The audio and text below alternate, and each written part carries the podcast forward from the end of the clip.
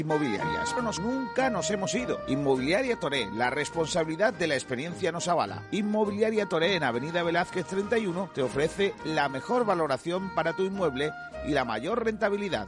Además, ofrecemos servicios paralelos propios como asesoría, gestoría y administración de fincas, lo que nos convierte en una de las mejores opciones a la hora de contratar el mejor servicio inmobiliario. Estamos en Avenida de Velázquez 31 Málaga y motorevelázquez.com. Llámanos al 633-737-363. Inmobiliaria Toré Velázquez, 25 años asesorando y formando a los mejores agentes para ofrecer un servicio de excelencia en el proceso de venta o compra de su vivienda. ¿Quiere dar a conocer su negocio? Sport Direct Radio le da la oportunidad de anunciar su negocio en radio a un precio asequible. Desea conocer a través de Sport Direct Radio por poco dinero. Consúltenos en nuestro departamento comercial llamando al teléfono 665 25 20 84. Su publicidad en Sport Direct Radio.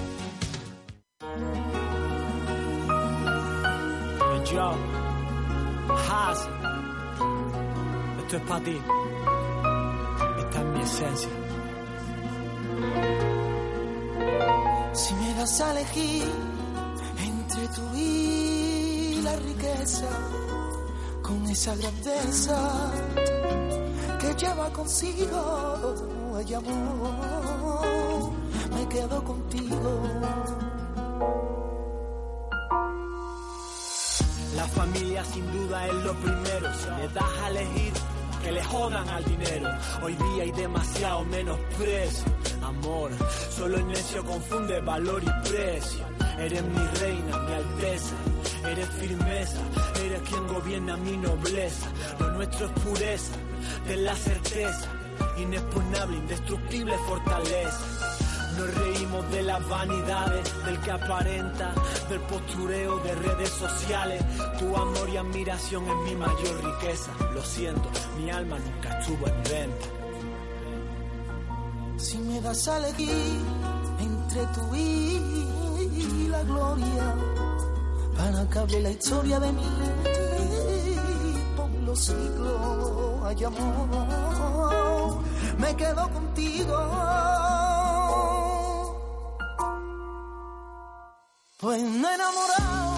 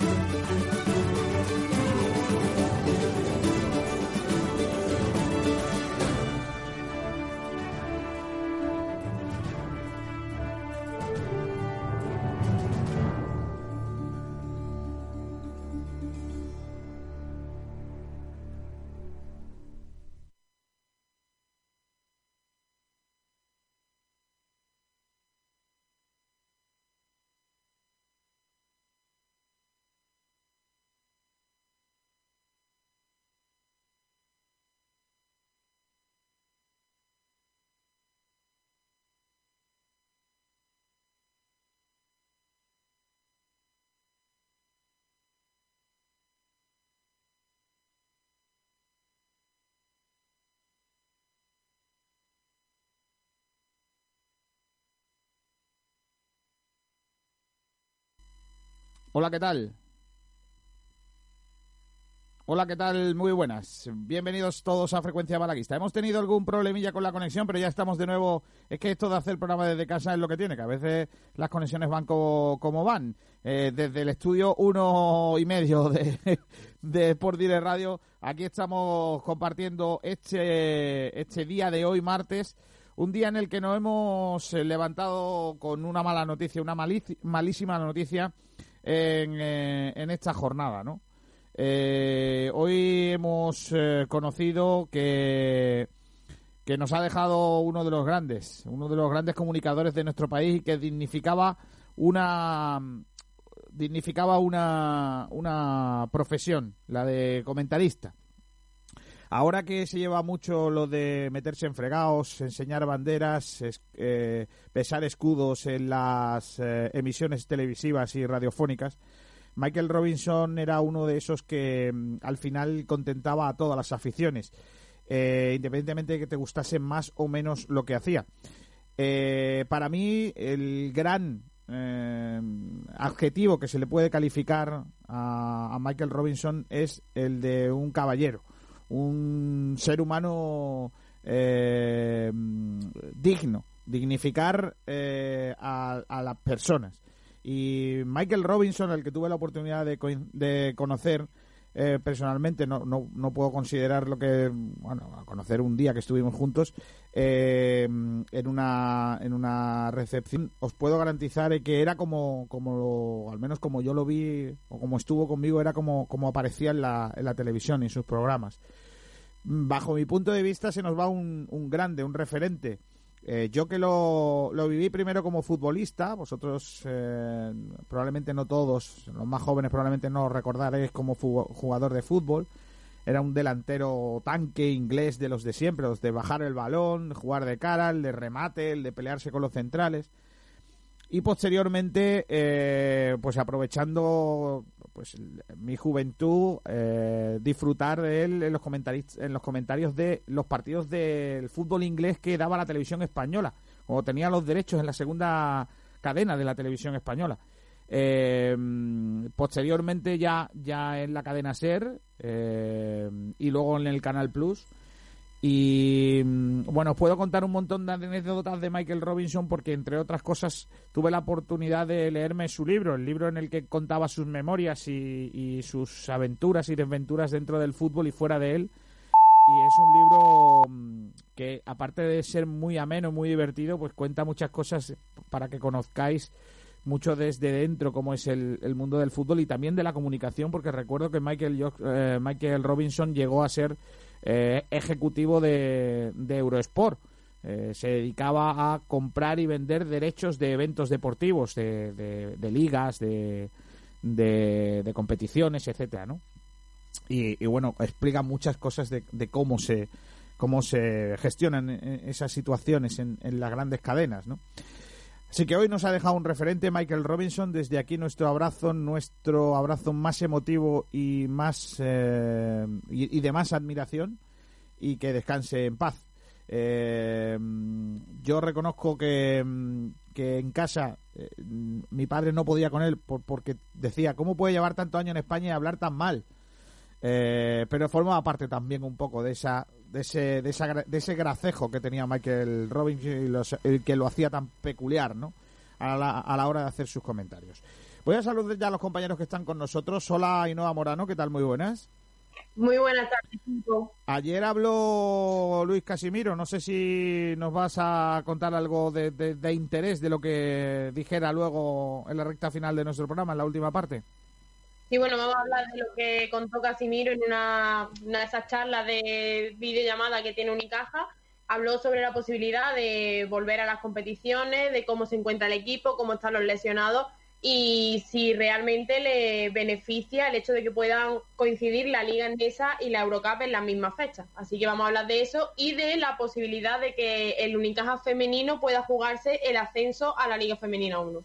Vale, eso también ayer lo, lo planteábamos, cómo está esa situación y vamos a ver cómo queda eh, para el futuro de, la competición femenina después de que ayer la Federación eh, Española de Baloncesto ya anunciara que mm, cómo iban a, quedar esas competiciones.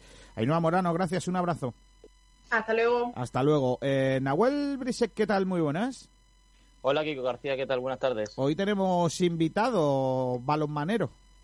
Exacto, hoy tenemos a un jugador que ha pasado por un jugador malagueño que está fuera de la provincia, se encuentra en Grecia y tiene pasado en el Antequera y en el Málaga.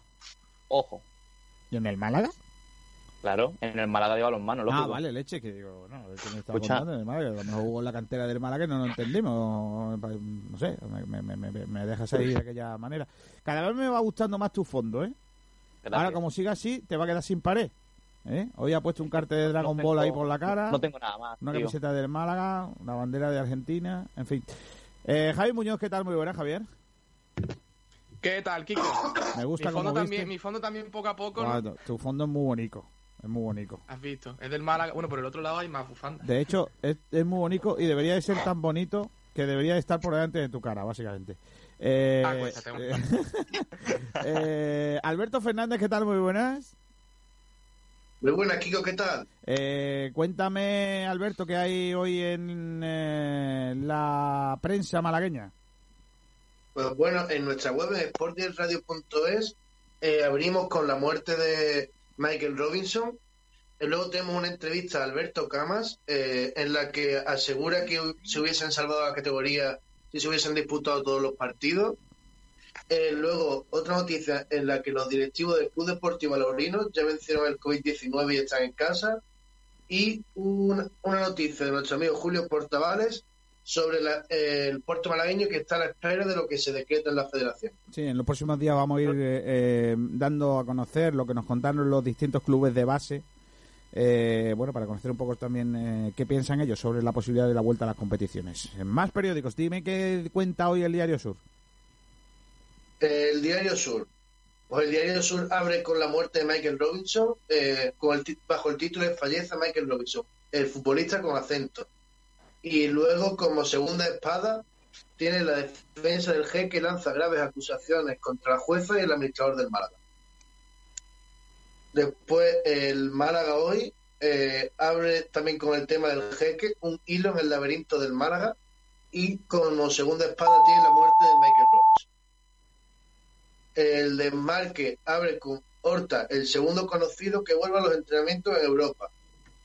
Después, eh, como segunda espada, el último gol de Michael Robinson fue al Club Deportivo Málaga y el pésame del Málaga a Michael Robinson. Lamentamos la pérdida de un icono y comunicador del fútbol. Bueno, eh, ¿algo más? Algo, eh, pues eh, ya estaría en estos periódicos y aquí tengo. Ay, joder. Me vale, Alberto, eh, voy a lo que voy. Eh, voy a ir rápidamente con eh, nuestros compañeros Sergio Ramírez y Alejandro Ramírez. Hola, Sergi, eh, hola Sergi, hola Alejandro. Hola, ¿qué tal? Saludos, buenas tardes. ¿Habéis, buenas tardes a todos. Eh, ¿Habéis hecho un trabajo de campo que hemos publicado, aunque no lo haya contado Alberto Fernández en, en Sport de Radio? ¿Qué, qué, opina, ¿qué opinan eh, qué opinan las peñas malaguistas sobre la actualidad del Málaga y especialmente por eso de la campaña de abonos, no? Pues sí, hemos hecho una, una pequeña encuesta a, a, varias de las peñas federadas malaguistas para conocer cuál es su, su postura acerca de varios varios temas que son de actualidad en, en, en el club. Alejandro, ¿qué le habéis preguntado a las peñas? Pues hemos, le hemos realizado varias preguntas mediante un cuestionario que le hemos ido pasando y la primera pregunta que le hemos hecho es que si están a favor de concluir las ligas no profesionales en... No, perdón. La primera ha sido, ¿crees que los abonados deberían perdonar al Málaga Club de Fútbol la parte de los abonos correspondientes a lo que queda de temporada si no se jugase para ayudar a la economía del club? Eh, pues tenemos un 100% de respuestas, tenemos... Todas las peñas... Eh, a que sí. Sergi, todas las peñas eh, dicen que deberían eh, los aficionados eh, no devolver o, o, o, no recibir la bueno ese dinero de, del descuento de sus abonos, ¿no? Exacto, todas las, todos los que han participado han decidido y creen que los abonados deberían perdonar esa parte si no se si no se acaba la temporada, así que tenemos un 100% en cuanto a esa pregunta. Todos están de acuerdo en que los, los abonados deberían perdonar al Málaga Club de Fútbol, aunque varios eh, han hecho un pequeño inciso en que depende de la economía de cada uno y que, que debe ser de decisión de cada persona. Vale, ¿qué más, eh, Sergio? ¿qué, ¿Cuál ha sido otra de las preguntas que le habéis hecho? Bueno, pues eh, hicimos también otra pregunta que es, eh, mm, sí, ¿qué, qué, qué opción ven más favorable para, para solucionar ese desfase del que, del que hablamos días atrás? Eh, y había dos opciones, ampliación de capital o concurso de acreedores. Eh, la mayoría vota por esa ampliación de capital, un 87,5% de los votantes se- se decantan por esa opción como la más favorable para solucionar ese problema y un concurso de acreedores un 12,5% de eso del total de, peñas que han participado en nuestra encuesta. O sea que eh, ellos opinan que lo mejor para el club será en su momento el que se haga una ampliación de capital. Luego vamos a hablar de eso porque me he estado llevo he estado toda la noche leyendo ¿eh? sobre sobre las ampliaciones de capital, cómo se hacen, cómo no se hacen y voy a intentar ponerlo lo más clarito posible que yo que yo pueda, ¿eh? Entiendo que a lo mejor yo tampoco soy economista, pero eh, hay, hay una cosa que se llama informarse y yo es lo que hago, informarme y ahora os cuento un poco cómo, van a- cómo podría ser esa ampliación de capital. Eh, ¿Qué más cosas habéis preguntado, Sergi? Bueno, pues respecto a la pregunta de la ampliación de capital o de concurso de acreedores, eh, también hemos preguntado si creen que con la venta de jugadores se podría solucionar ese problema económico. Tenemos eh, el 62,5% dicen que sí, que sí se podría solucionar eh, con el problema económico, se podrían solucionar esa, esa venta de jugadores, eh, se podría solucionar ese problema con la venta de jugadores un 62,5%. A que no han respondido un 25% y neutral un 12,5%. Eh, Alex, ¿alguna cosa más le habéis preguntado a los peñistas? Bueno, eh, como pregunta cerrada no tenemos ninguna, pero sí que le hemos preguntado un poquito la opinión a algunas de las peñas. Y, por ejemplo, eh, la peña malaguista Coraje y Corazón, Málaga Club de Fútbol, eh, nos dice, creemos que solo con la venta de jugadores no sería suficiente, puesto que supondría vender prácticamente a la totalidad de la plantilla y habría que invertir en jugadores nuevos. Con respecto a perdonar la parte proporcional del abono, se entiende que hay familias que su situación actual es complicada y podrían necesitar el dinero por poco que fuera. Eh, pues yo, sinceramente, creo que, eh, por ejemplo, esta peña tiene razón en prácticamente todo lo que dice. Hay situaciones y situaciones. Y también nos ha ayudado a ver más o menos una opinión abierta, no, no tan solo una respuesta. Y, bueno, pues ya vamos conociendo un poquito más las opiniones de, de todo el mundo, de toda la gente que, que siga el Málaga Club de Fútbol. Ya tenemos, Sergio, algunos de, los, de, de las peñas que, os han, que han participado en, ese, en esa entrevista, ¿no? Esa encuesta que hemos hecho. Eh, ve tú presentándonos a quién tenemos con nosotros. Tenemos con nosotros a Miguel Infante de la Peña Benamiel. Hola Miguel, ¿qué tal? Hola, muy buenas a todos. ¿Cómo llevas el confinamiento, Miguel? Bueno, hay días mejores, peores, pero bueno, se está, se está llevando. Bueno, eh, Hay hay, muchos temas encima de la mesa con respecto al Málaga Club de Fútbol, aunque todos se giran en torno a, a- a lo económico, ¿no? Desgraciadamente, bueno, hay mucho lo deportivo y además en este en esta vorágine económica también se centra en, en- el momento en el que estamos, el coronavirus. Tenemos eh, querido preguntar, ¿no? Eh, un poco como con vuestro punto de vista, que si entendéis que sirve serviría para algo el, el- no aceptar el pago de lo que resta de temporada del abono o, o que el club no, no, no, no lo cobre. Eh, eh, ¿Cómo lo entendéis esa situación? Bueno, nosotros realmente, o por lo menos desde nuestro punto de vista, yo creo que el- en el momento que, que todo lo que es nosotros podamos ayudar al club, ¿vale? En este caso, pues por ejemplo, no haciendo petición de la devolución del dinero, porque al fin y al cabo, pues es, es poco, pero para ellos a lo mejor es mucho más que lo que nosotros podamos recibir. ¿Qué quiere decir con esto? Que si nosotros podemos ayudar con esa pequeña aportación personal, cada uno, al club para medio salvar la papeleta de alguna manera, pues oye, bienvenido será, ¿no? Yo creo que la gran mayoría no quiere que se devuelva el dinero. Siempre hay pues excepciones y hay gente que está sufriendo económicamente o que va a sufrir económicamente estos próximos meses como para decir, oye, yo quiero todo lo que pueda en mi cuenta bancaria, pero la gran mayoría creo y soy consciente de que no lo va a pedir. Eh, ¿tú, tú crees, no, no sé, es que mantengo otro escenario, ¿no? Yo, el escenario es que con ese dinero, eh, que es verdad que el otro día hicimos unas cuentas que podían rondar eh, por encima de los 600.000 euros, si, si, si todos los, los aficionados malaguistas no, no, no lo cogieran o, no, o no lo reclamasen. Eh, con ese dinero el Málaga puede hacer algo. No sé, es que a, a lo mejor que tampoco sirve de mucho. pero puede hacer algo más que con cero dinero, ¿no? O sea, no es lo mismo decir tengo 600.000 euros más que tengo cero. Entendemos que todo lo que pueda ayudar, todo lo que pueda sumar, es importante en este momento. Mm, Yo es que esta mañana, eh, bueno, esta noche que he estado leyendo cosas sobre la ampliación de capital y todo eso, que a mí me parece, pues que creo que, que puede ser el futuro, ¿no? de- del Málaga, esa ampliación de capital. Eh, veía una, un- una manera de invertir ese dinero mejor. Es decir, vamos a ver, si, si no acepto ese dinero, pero en realidad lo que hago es comprar cuando hago una ampliación de capital con ese dinero eh, acciones, eh, eh, imposibilitaré quizás eh, el que venga otro jeque, ¿no? O, que venga, o que Altani o un Altani de, de Marras entre ahí, no sé. Digo de, invertir de otra manera ese dinero, quiero decir, eh, en lugar de darlo para ver qué va a pasar con el club o no, invertirlo en el club pero de otra forma, eso no lo planteáis. Bueno, vamos a ver, eh, 600.000 euros así al tuntún, como tú has dicho, más o menos de económicamente, no, la verdad que no nos hemos parado a hacer las cuentas. 600.000 euros, por ejemplo, eh, serían un buen lote de acciones. Hay que ver primero también qué tiene pensado, porque aquí sabemos perfectamente quién tiene la carne, o sea, quién tiene el mango, el, eh, La sartén, sí. la sartén por el mango, perdona, que obviamente Blue Bay. Si Blue Bay quiere y puede, económicamente puede salvar ahora mismo el club perfectamente. Se tiene que dar esa junta de accionistas, se tiene que, todo el mundo tiene que estar a favor de que se haga una ampliación de capital. Yo creo que todo el mundo iba a estar a favor, con tal de que mm, el cierto personaje que todos conocemos ya no tenga eh, poder o que Mm. se le aparte lo máximo posible del- del club.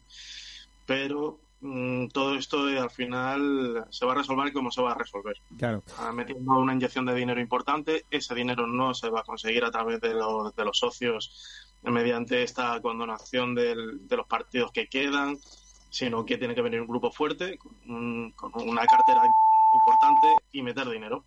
Bien Claro. sea esto, bien sea terceros eh, accionistas o eh, pero gente que tenga dinero. Eh, Eh. los malagueños, al final, bastante tenemos con la situación que se nos va a plantear ahora. Porque nosotros, por desgracia, vivimos del turismo y turismo no va a haber. Entonces, bastante tenemos con ese problema ya que se nos avecina.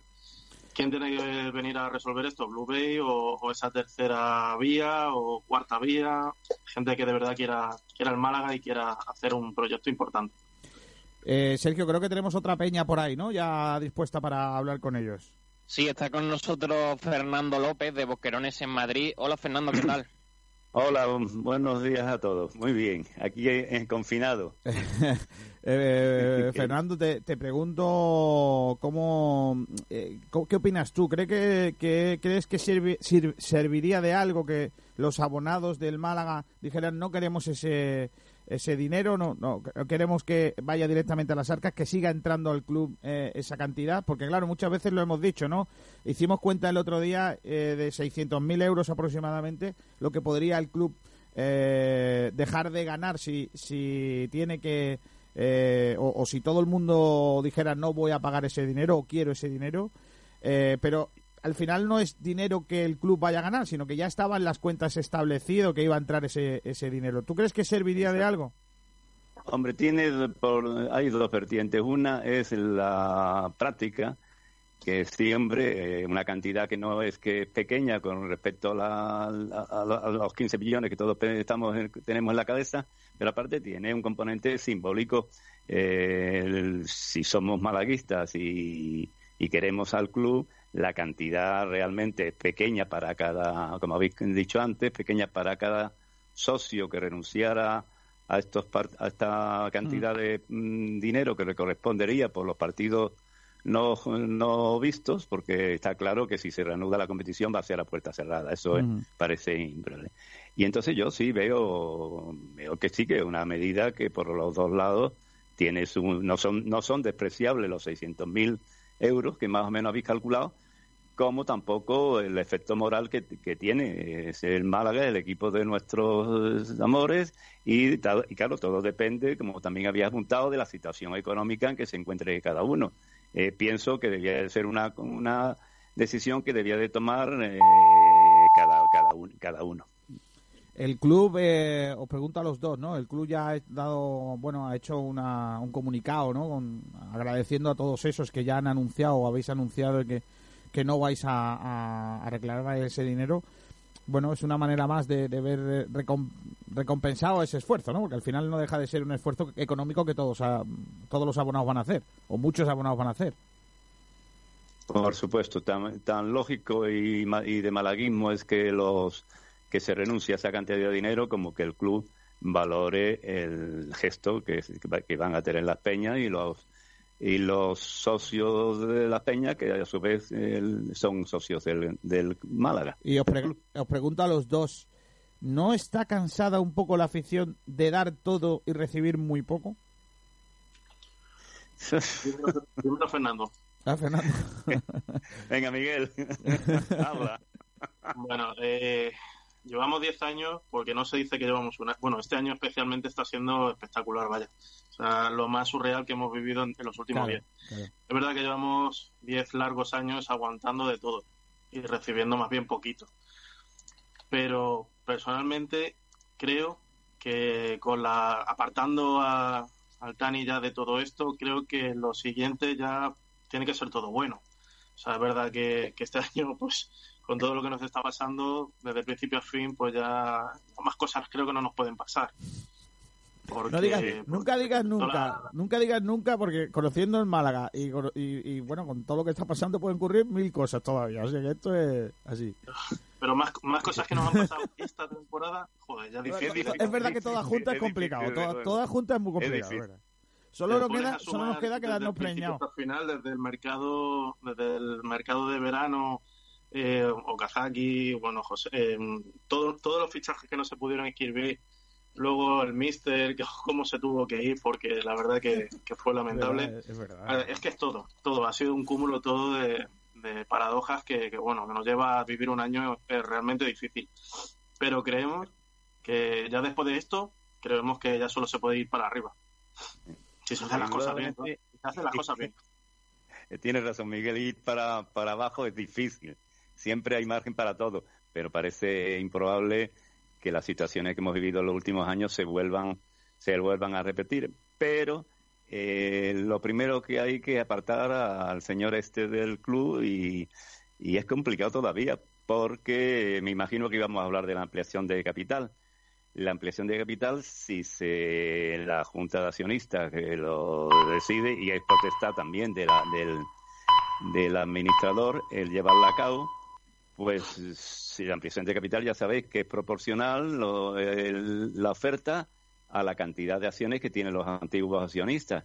Con lo cual, si acudiera a la, a la ampliación el señor, el señor Altani, por llamarle de alguna manera, pues eh, seguiría teniendo el control del, del club, tendría el mayor, el mayor número de mayor número de acciones. ¿Acudirá Altani? ¿No acudirá? ¿Acudirá Bluebay? ¿No acudirá? Bluebay ha dicho en las últimas horas, creo que ha dicho que sí que acude.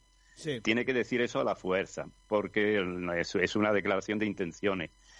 Pero a Bluebay lo que le interesaría es que Altani no, no acudiera. Si ya sabemos que la parte que corresponde de la ampliación, si no la suscribe, no la suscribiera Altani, pasaría a, a poderla comprar pues Bluebay o los pequeños o los pequeños accionistas. Eh, O- o eh, cualquier- por supuesto, que persona, no ¿eh? acudiría, aparte de que su el porcentaje de capital es un 0,9% y que la policía dice que, que no es una sociedad, sino que, que corresponde al club. Pero aquí lo importante es que Altani no acuda y que eh, al Boulevard se haga con el, con el club y que luego Boulevard que haga lo que, en fin, si hay inversores nuevos que, en fin, es, es un problema complicado por esa diversidad que hay en las acciones entre Boulevard y entre dos entes, dos personas que no se pueden que no se pueden que no se pueden ver. Claro. Así que, un que- y por supuesto, esa es la única solución para no llegar a la venta de jugadores, que, que poco podemos vender ya, pero es que si vendemos, eh, ¿con qué nos quedamos? Y para el año que viene, ¿qué, qué, equipo tenemos? Y, y claro, hasta el 30, hay un margen hasta el 31 de julio para equilibrar las cuentas. Posiblemente ese margen se, eh, se, Se haga ampliar, algo sí. más pero desde luego es una circunstancia, una circunstancia complicada, una ampliación de capital complicada y a ver lo que resulta de esto. Ahí es donde verdaderamente yo pienso que está el futuro del Málaga. Correcto, yo estoy con, con, con vosotros. Eh, para las peñas va a haber un escenario nuevo, eh, que es qué va a pasar si el fútbol no se juega a puerta abierta eh, hasta que no se encuentre un- una vacuna o, en do- o hasta 2021, que es algo que se está hablando, ¿no? Eh, también las peñas tendréis que, que, no sé, cambiar un poco vuestro modus operandi, ¿no? Porque si no se puede animar al club y no se puede ir a los campos, no sé cómo lo vais a hacer. Bueno, la verdad que habrá que adaptarse según el momento y según lo que nos dicten, porque al final, si es verdad que, pues fíjate, estadios vacíos, pues eh, ya no solo las peñas, es todo, todo el mundo, todos los aficionados en general. ¿Cómo lo vamos a hacer las peñas? La verdad que ahora mismo es complicado de, de, de deducir, porque no sabemos qué vamos a poder hacer, hasta cuándo vamos a, a estar así. Es complicado. Mm. Ahora mismo poner una idea sobre la mesa es complicado. Es difícil, sí. Bueno, Sí, los, de, los amigos de Madrid lo tendrán un poco más fácil que, que, que tienen al equipo más lejos y que, bueno, no, no suelen venir tanto a los partidos de casa, pero bueno, es verdad que al final no deja de ser también complicado, que no poder ir a animar a tu equipo, ¿no? Hombre, complicadísimo. Ah, También hay que tener en cuenta que si a, cuándo se va a poder ver los partidos a puerta abierta, porque los nuevos, los socios para el año que viene, pues también estarían en el pensamiento, voy a pagar el abono, voy a seguir con mi amor al de- totalmente incondicional al club, pero no voy a poderlo ver en el campo. ¿Hasta cuándo se podría ver?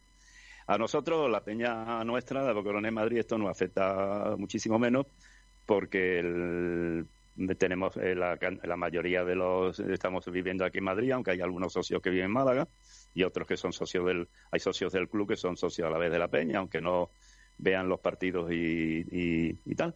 Pero claro, es una situación distinta la mayoría, todas las peñas Claro. que viven en Málaga y que pagan un abono para ver el- los partidos, no para no para quedarse en su casa viéndolo por la televisión. Y, en fin tam- también pues en lo, eh, en Hóspito que es un campo de fútbol en el que no haya aficionados que no te animen que no, pero bueno eso como dice Miguel pues habrá que ir poco a poco y tomar decisiones y ver lo que se hace y las sensaciones según vaya transcurriendo el tiempo.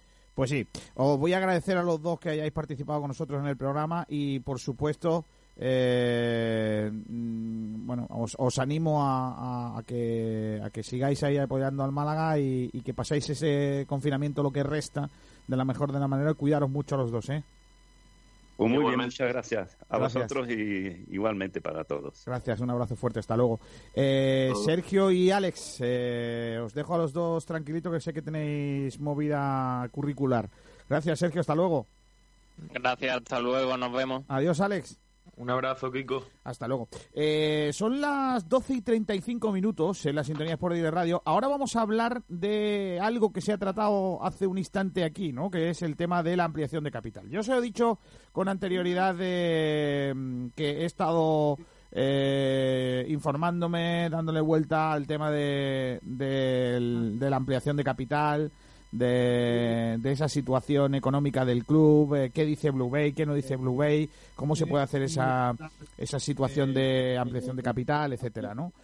Eh, para empezar, Ya está, nana. eh, espérate, que alguien entraba por ahí que no escuchaba bien. Bueno, decía que para empezar quiero comentar eh, un, un detalle importante que vamos a publicar de aquí a, a unos minutos en, en la página web, que es que el Málaga tiene decidido no hacer el ERTE.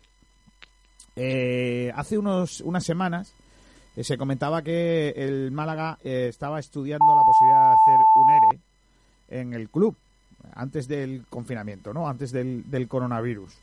Eh, y claro, con el coronavirus se ha abierto un nuevo espacio, que es no hay entradas porque no hay partidos, no hay entrada económica, no hay partidos, se va a disminuir el tema de los ingresos, etcétera. claro, se, todos los clubes están haciendo un ERTE. ¿Qué ocurre si el Málaga hace un ERTE?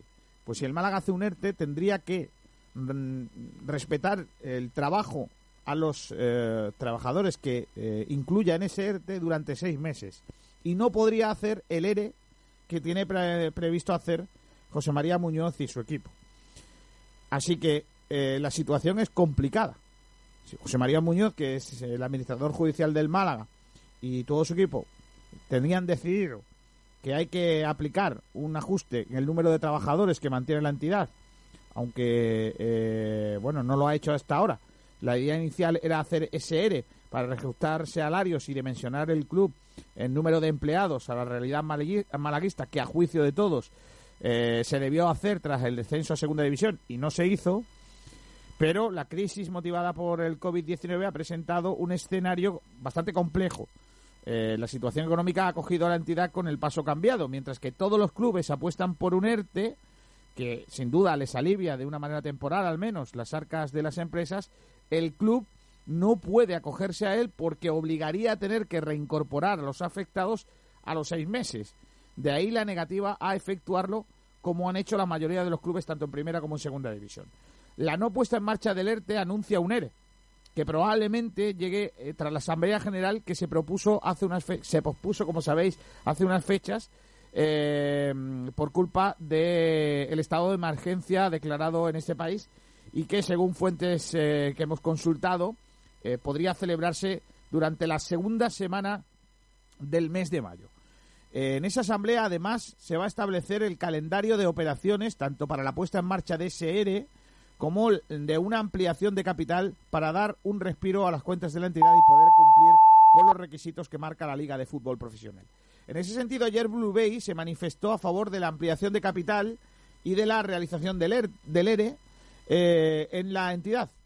Eh, el presidente de Blue Bay, Yamat League, el máximo mandatario, eh, expresó en ese sentido y cree que los accionistas eh, van a participar en la ampliación de capital, aunque pone mucho en duda de que lo pueda hacer o lo quiera hacer Altani, algo que sin duda significaría una pérdida del control del club por parte de Altani, al Durab Vilaser a Altani en esa en ese en esa ampliación vería recortadas eh, pues lógicamente sus posibilidades de control de la, de la entidad.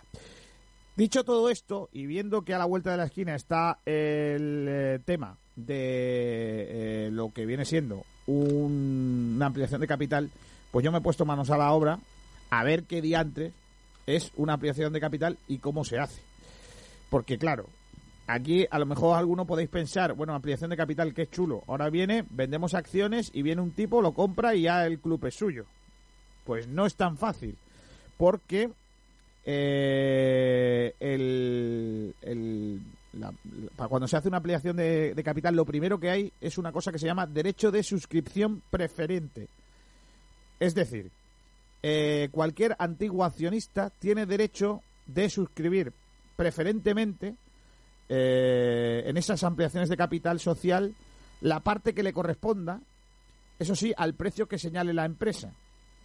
Eh, es decir, cualquier accionista puede participar en la eh, ampliación de capital en la misma proporción que lo hacía en el capital antiguo. Esto es, si, a- si Blue Bay tenía el 49% y Altani el 51%, podría darse el caso que de esa ampliación de capital también Altani tuviera el 51 de la ampliación y el 49 Blue Bay. ¿Eso, ¿Eso qué significa?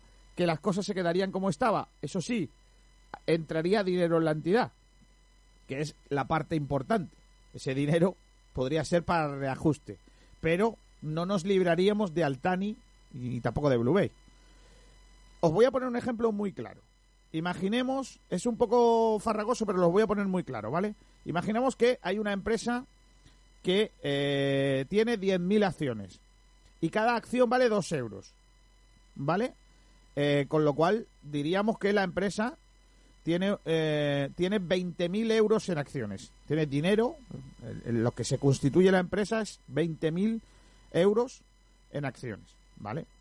Eh, se hace una ampliación de capital que siempre tiene que ser por un valor menor de las acciones iniciales, es decir, no puede, no, no puede valer una acción ahora más cara que eh, la acción del inicio de la empresa, eso también es algo importante, eh, pero se pueden hacer todos los números de acciones que se, que se precisen.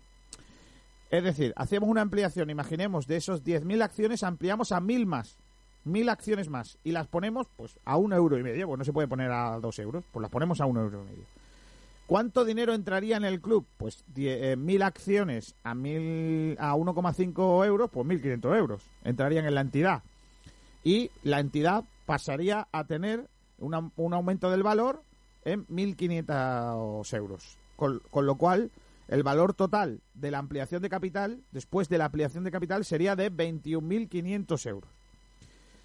Eh, eh, hay que decir que una vez que se haga esa ampliación de capital, las acciones, se hace un cómputo complicado que es muy difícil de explicar, al menos para mí.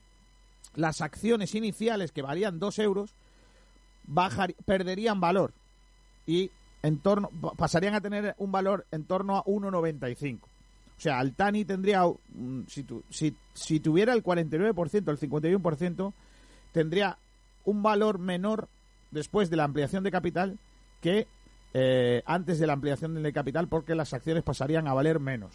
¿De acuerdo? Eh, el antiguo, ahora sí, sí. El antiguo accionista tiene derecho a esa suscripción preferente que decíamos, es decir, a participar en la ampliación, lo que no significa que tenga obligación de hacerlo. Es decir, si Altani no quiere hacerlo, no lo hace y ya está. De hecho, hay tres opciones.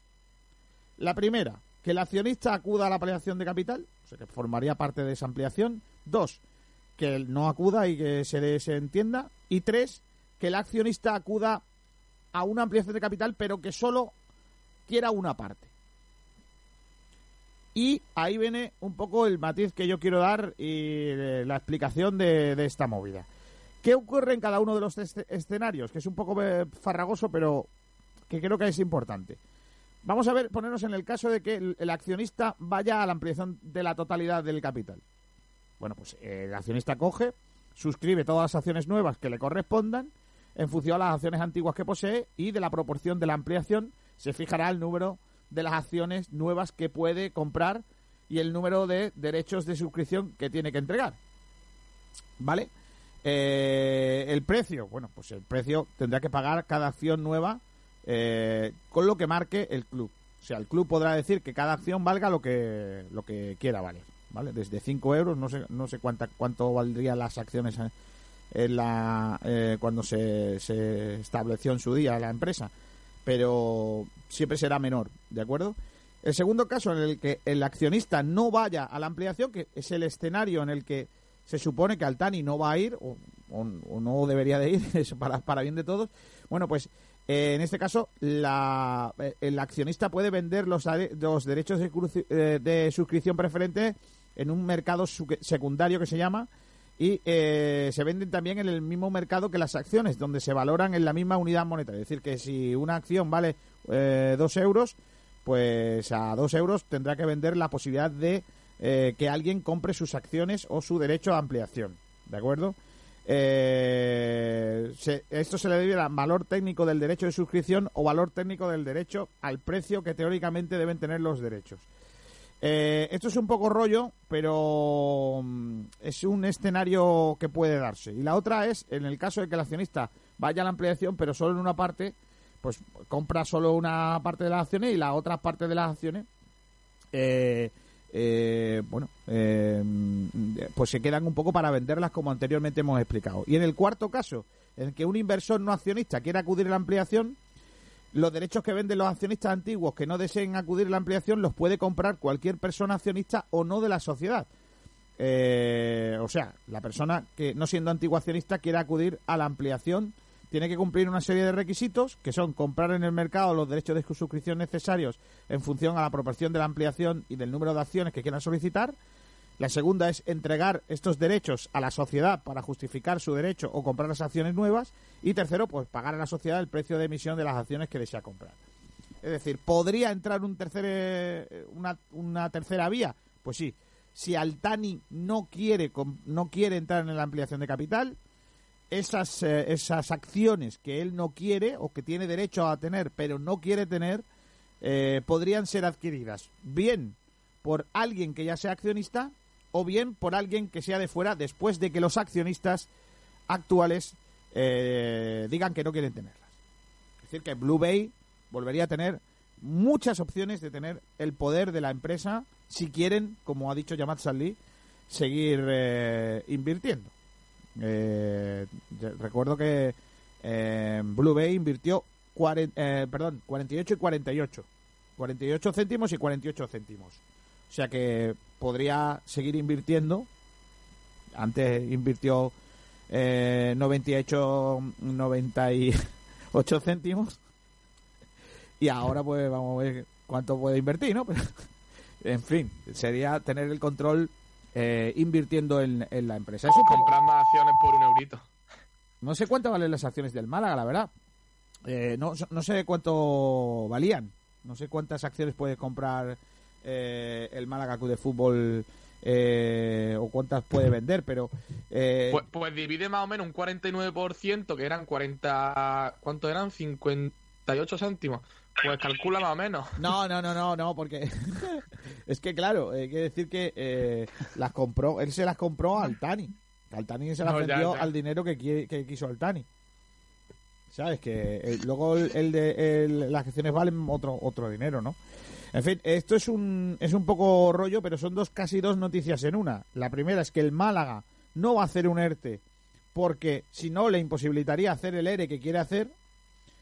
Y la otra eh, es el tema de la ampliación de capital y cómo, cómo podría hacerlo, ¿no? Yo sinceramente no veo a Altani Javi eh, acudiendo a la ampliación de capital. No lo veo.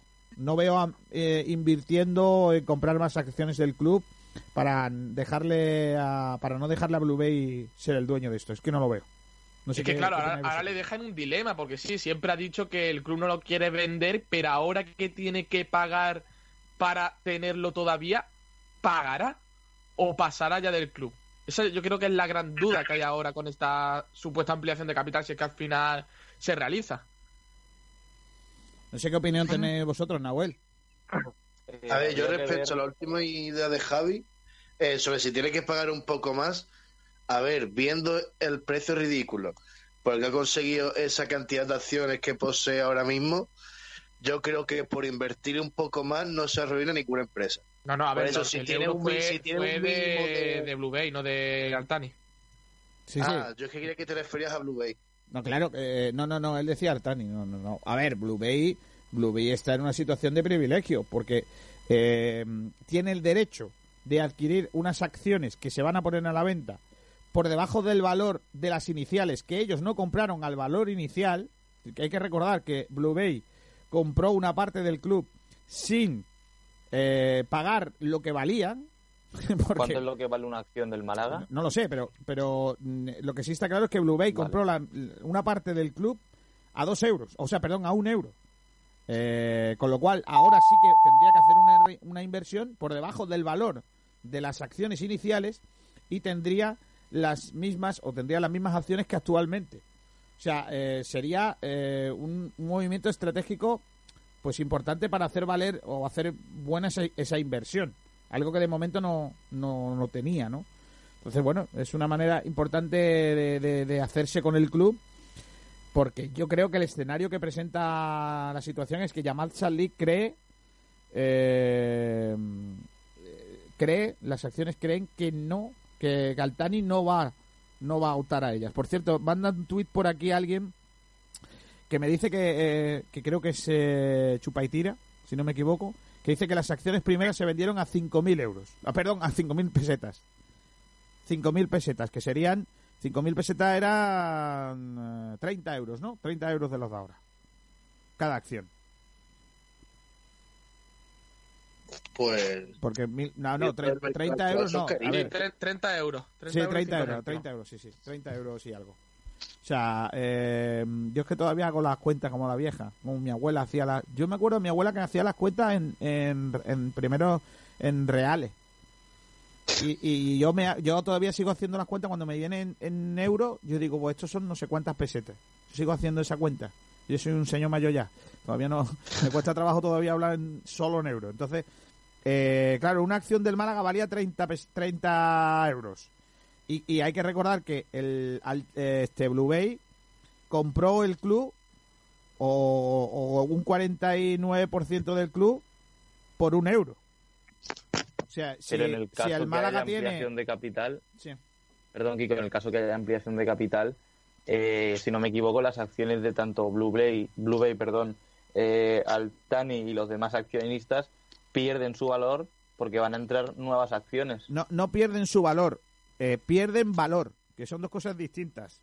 Es decir, las acciones cuando hay una ampliación de capital no pueden superar, eh, cuando se venden las acciones no pueden superar el eh, precio inicial de venta de acciones. Es decir, no podrían valer las nuevas acciones 31 euros.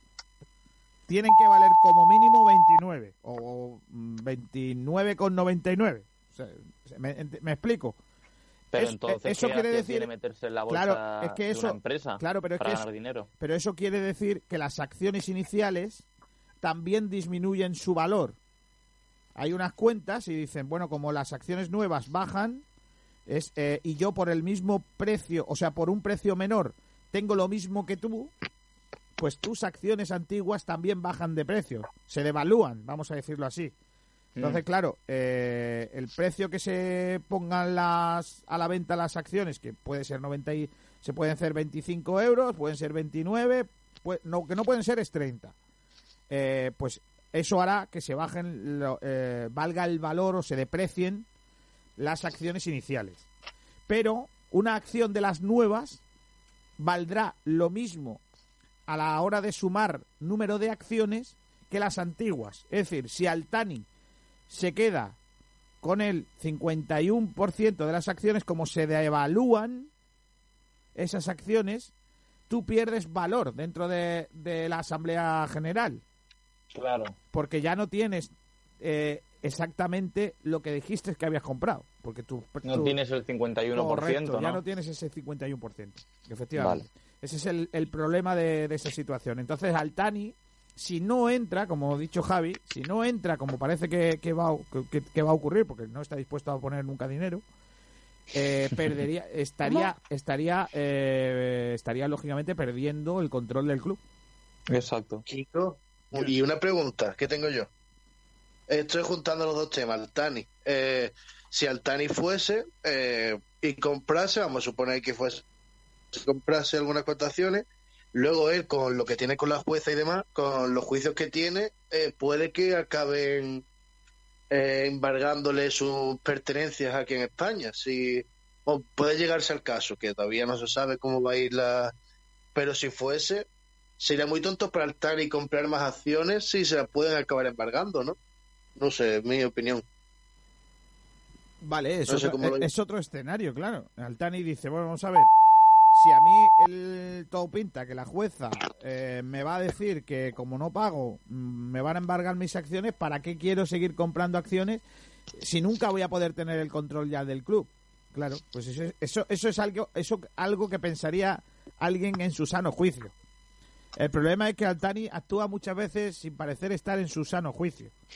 Entonces, igual, igual da un- una patada. El- problema de El esta tema es situación. solo algunas veces. Claro, el problema de esta situación es que la ley eh, establece este derecho de suscripción preferente y da opción a que un señor que está haciendo muy mal su gestión en el club pueda seguir teniendo el control poniendo dinero, algo que no había hecho antes. Es, es lamentable, pero es así. La ley lo permite. Entonces, eh, Hombre, es el sistema. Claro, el la ley permite que un tipo como Altani, que ya ha dado muestras más que claras y de hecho, pues judicialmente el club ha tenido que ser intervenido, eh, pueda tener derecho a seguir teniendo el control de un club que le han intervenido. No sé hasta qué punto la normativa eh, beneficia al infractor, pero no parece que sea demasiado positivo para el futuro del club que un señor como Altani pueda tener opciones las mismas que cualquiera para eh, tener ese acceder a esa ampliación de capital. Es complicada. Y luego la otra cosa que os quería preguntar, si entendéis que, eh, porque claro, esto que os he contado del ERE y del ERTE, pues Sí. esto tiene una, una parte complicada, ¿no? Cuando tú hablas con, una, con un empleado del club, cuando te hablas a alguien del club, pues lógicamente los empleados del club prefieren que haya un ERE, perdón, un ERTE a un ERE. ¿Por qué? Porque el ERE te despide y te da pues tu parte, etcétera, etcétera, lo que dictamine la ley, pero te despides. El ERTE, mientras tanto, te permite seis meses eh, y luego la reincorporación. Entonces, claro, complicado toda esa situación y que de alguna manera, eh, eh, bueno, pues, pues no haya gente afectada. Lo que pasa es que yo siempre en este caso digo lo mismo. El problema no es el ERTE el, en mayo de 2020. Es que el ERTE se tenía que haber hecho en septiembre del año 2018, que es cuando descendimos, ¿no?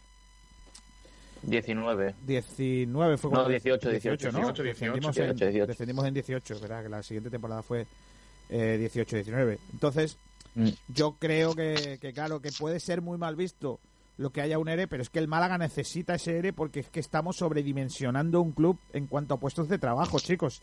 Entonces estará, probablemente haya alguien que diga, hay que ver que van a hacer un ERE en un ERTE y tal, pero es que... y luego la otra parte, ¿no? Blue Bay, que como empresa, eh, en este caso, de momento tiene poco que decir dentro de, de las decisiones que está tomando el, eh, el administrador judicial, que ve con buenos ojos el ERE.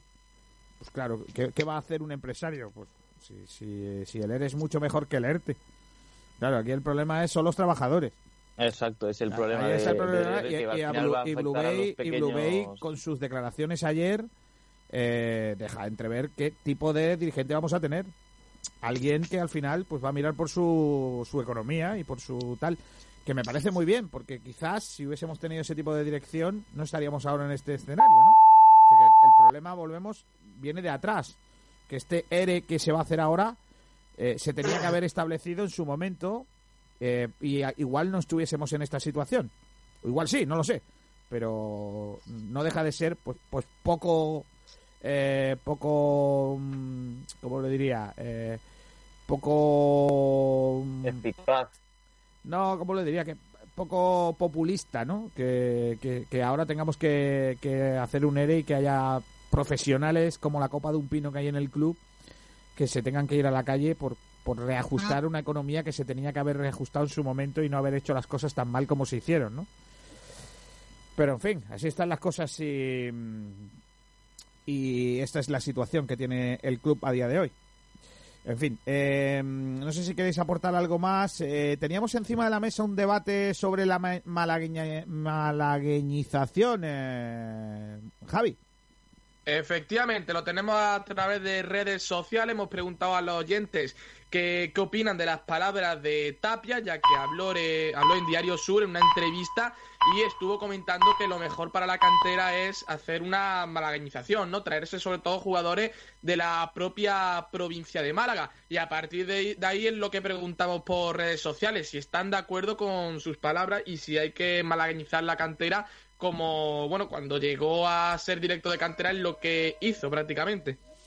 Vale, no voy a hacer el chiste de la campana.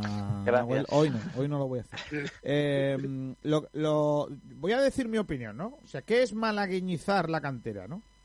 Pues mira, para mí, malagueñizar la cantera es que no puede permitirse que haya un jugador en el puerto malagueño que se vaya al Betis y no esté en el Málaga. Pues sí. Para mí eso es malagueñizar la cantera. Eh, la los mejores jugadores de Málaga tienen que estar en el Málaga. Lo que no podemos hacer es que un jugador de Málaga no esté en la cantera por traer a uno de, Cas- de Castellón que es igual que él. Eso es lo que, lo que yo no entiendo. Exacto. Para mí, para mí eso es malagueñizar la cantera. Otra cosa sería equivocarnos. Entonces, en el Málaga los niños tienen que estar fritos por jugar en el Málaga.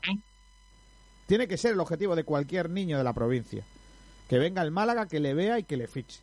Esa es la idea. Lo que pasa que hay niños que llegan a la categoría juvenil o llegan a la categoría cadete y que prefieren jugar en el puerto malagueño porque reciben un trato distinto. ¿Por qué? Porque están más cómodos, porque no no eh, ven que, que todos son iguales. Lo que no puede ocurrir en la cantera del Málaga, lo que está pasando a día de hoy, que hay una serie de privilegiados que tienen una situación absolutamente distinta a los malagueños y eso quema mucho a la gente de Málaga. No puede ocurrir que un niño haya estado desde alevines hasta juveniles y ahora porque vengan cinco jugadores traídos de la cantera de no sé dónde, tú te vayas a tu casa o no tengas hueco, como ha pasado muchas veces. Eh, entonces eso no está pasando, no está pasando en la cantera. Yo creo que esa gestión tiene que ser, eh, eso tiene que ser el, el malagueñizar la cantera. No nos equivoquemos que malagueñizar no es eh, venga, vamos a subir jugadores al primer equipo porque sean de Málaga. No, no. Vamos a tener los mejores jugadores de Málaga. Y vamos a tener esa, esas opciones. Pero eh, por- porque le demos un buen trato. No ahora porque hay crisis vamos a tener a los de Málaga y, así se le paga menos. Que ese es el, el gran problema que yo le veo aquí. Porque que, malaguiñizar no es que vamos a tener a los jugadores gratis. Y ahora los jugadores de Málaga, como son de Málaga, tienen que tener por fuerza eh, tienen que jugar con nosotros, no mire usted. Los jugadores de Málaga quieren, quieren estar en el Málaga porque se sienten cuidados, eh, bien preparados, mejor formados que en otros clubes, bien tratados, eh, tratados con la igualdad que se le trata a otros. Y eso no está pasando ahora. Ese es el gran problema, yo creo. No sé qué opináis vosotros. A ver, yo el tema de la malagueñización nunca lo he apoyado fielmente porque creo que siempre y cuando haya jugadores que puedan mejorar lo que hay en la cantera, pese a ser, no, pese a no ser malagueños, creo que deben estar en la cantera. Me explico mejor con un ejemplo. Vamos a poner que tenemos dos jugadores. Uno es de Málaga y otro es de otra parte de España o del mundo, donde sea, pero que no es malagueño. Y estamos viendo que los dos jugadores son igual de buenos. O sea, son de la misma posición, tienen la misma calidad más o menos, o sea, los dos pueden jugar perfectamente en el Málaga. Pues ahí, entre un malagueño y uno de fuera, evidentemente me quedo con el malagueño, porque al fin y al cabo es de aquí y va a querer más al club. Eso sí, si estamos hablando de un ejemplo de dos jugadores, uno malagueño y otro fuera del club, de fuera de Málaga, y el de fuera de Málaga le da mil vueltas al malagueño, evidentemente, eh, por mucho que sea malagueño, si no da la talla, no puede estar en el club. Así que a mí nunca me ha parecido bien eso de tener solo la cantera llena de malagueños. Obviamente sí hay que tener malagueños porque sí que hay calidad en esta provincia, o sea, han salido un montonazo de jugadores.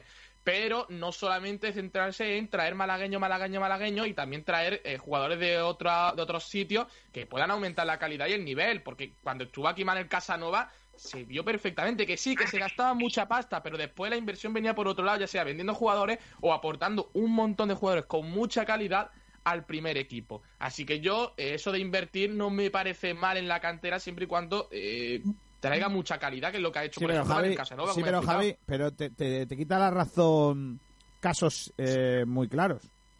Hay jugadores que, estando Manel Casanova aquí, no pasaron por la cantera del Málaga y luego han triunfado en Primera División y luego han sacado dinero para sus clubes.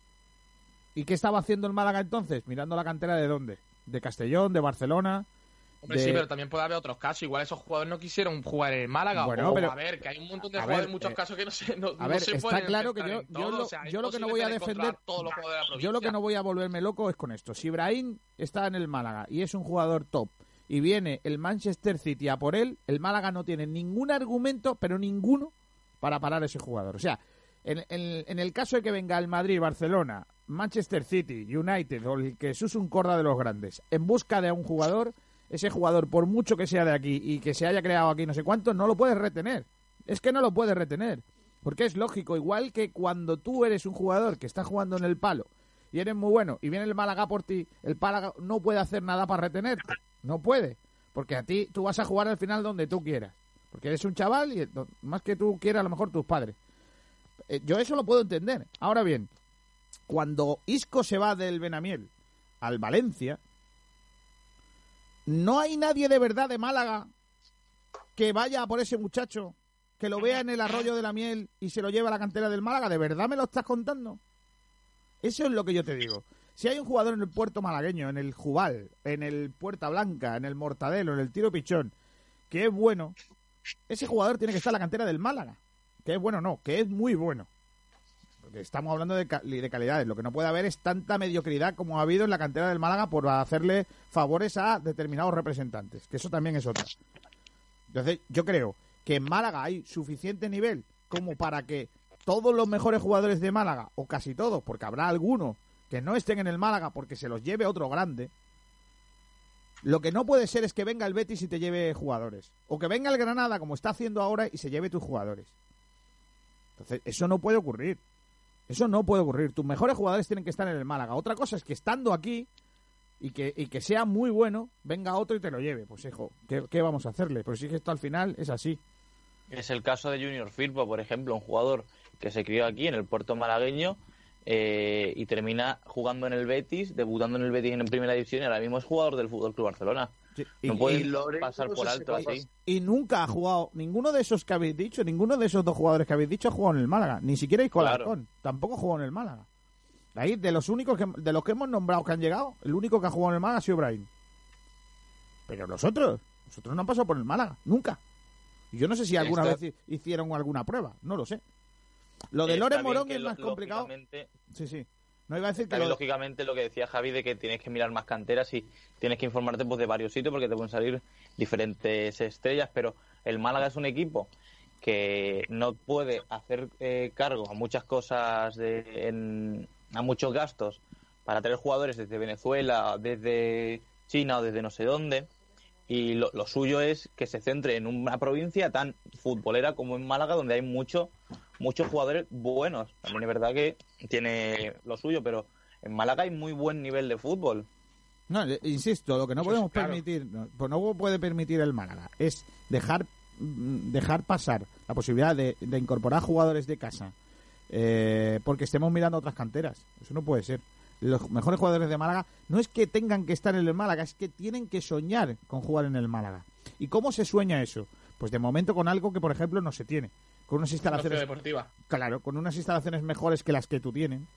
Eh, estoy convencidísimo que los mejores entrenadores de Málaga deberían de estar en la cantera del Málaga. Es algo que, que yo creo que... Y en muchos casos lo están, ¿eh? Muchos, muchos de, los, de los entrenadores de cantera del, del Málaga Club de Fútbol son probablemente de los mejores preparados, ¿no?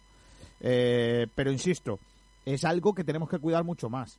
Los jugadores tienen que estar eh, entrenando con unas situaciones absolutamente distintas a las que tenemos ahora y que no se pueden mantener por como están, ¿no?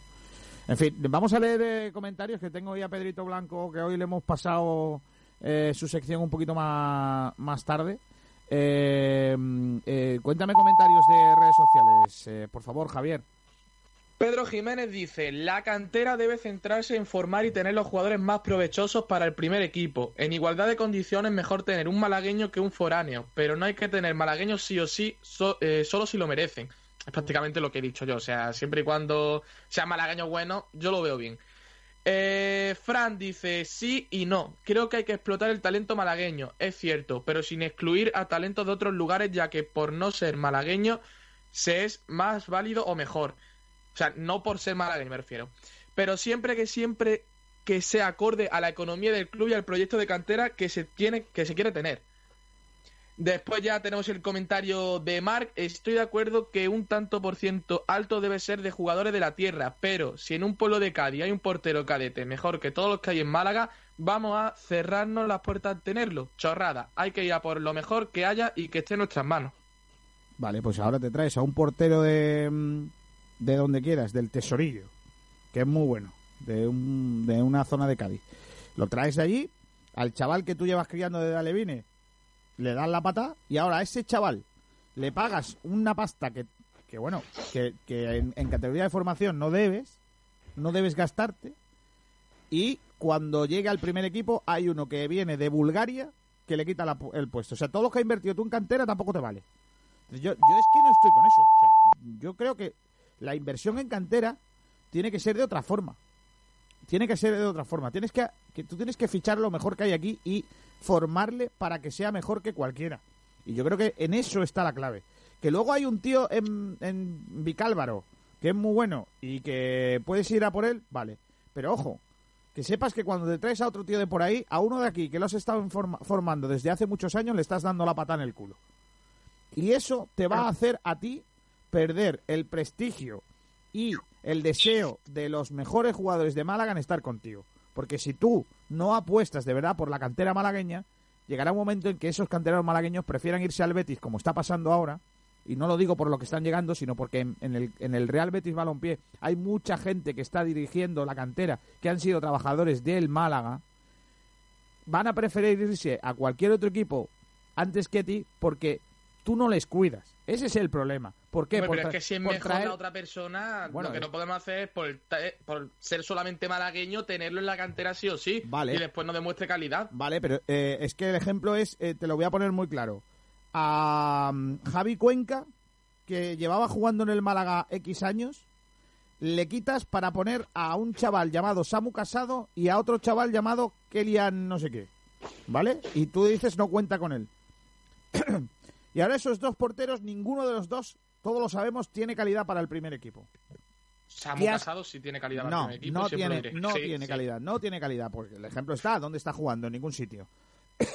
Bueno, No, no, no, no digas bueno porque no está jugando. Y tú lo sabes, no está jugando. Entonces, sí, sí, pero porque no tenía oportunidad. y hay otro portero aún a mí- mejor, a pero mí me cuando da- tenga a la mí me da eso igual. Yo te es estoy diciendo que cuando de verdad hay- son los cuando de verdad hay un jugador, eh, Javi, cuando de verdad hay un jugador que vale y la rompe, tú no puedes pararlo. No puedes pararlo. Sube al primer equipo como la espuma y no tienes tú la posibilidad de pararlo. Entonces, si Samu Casado hubiese valido, estaría jugando en el Málaga.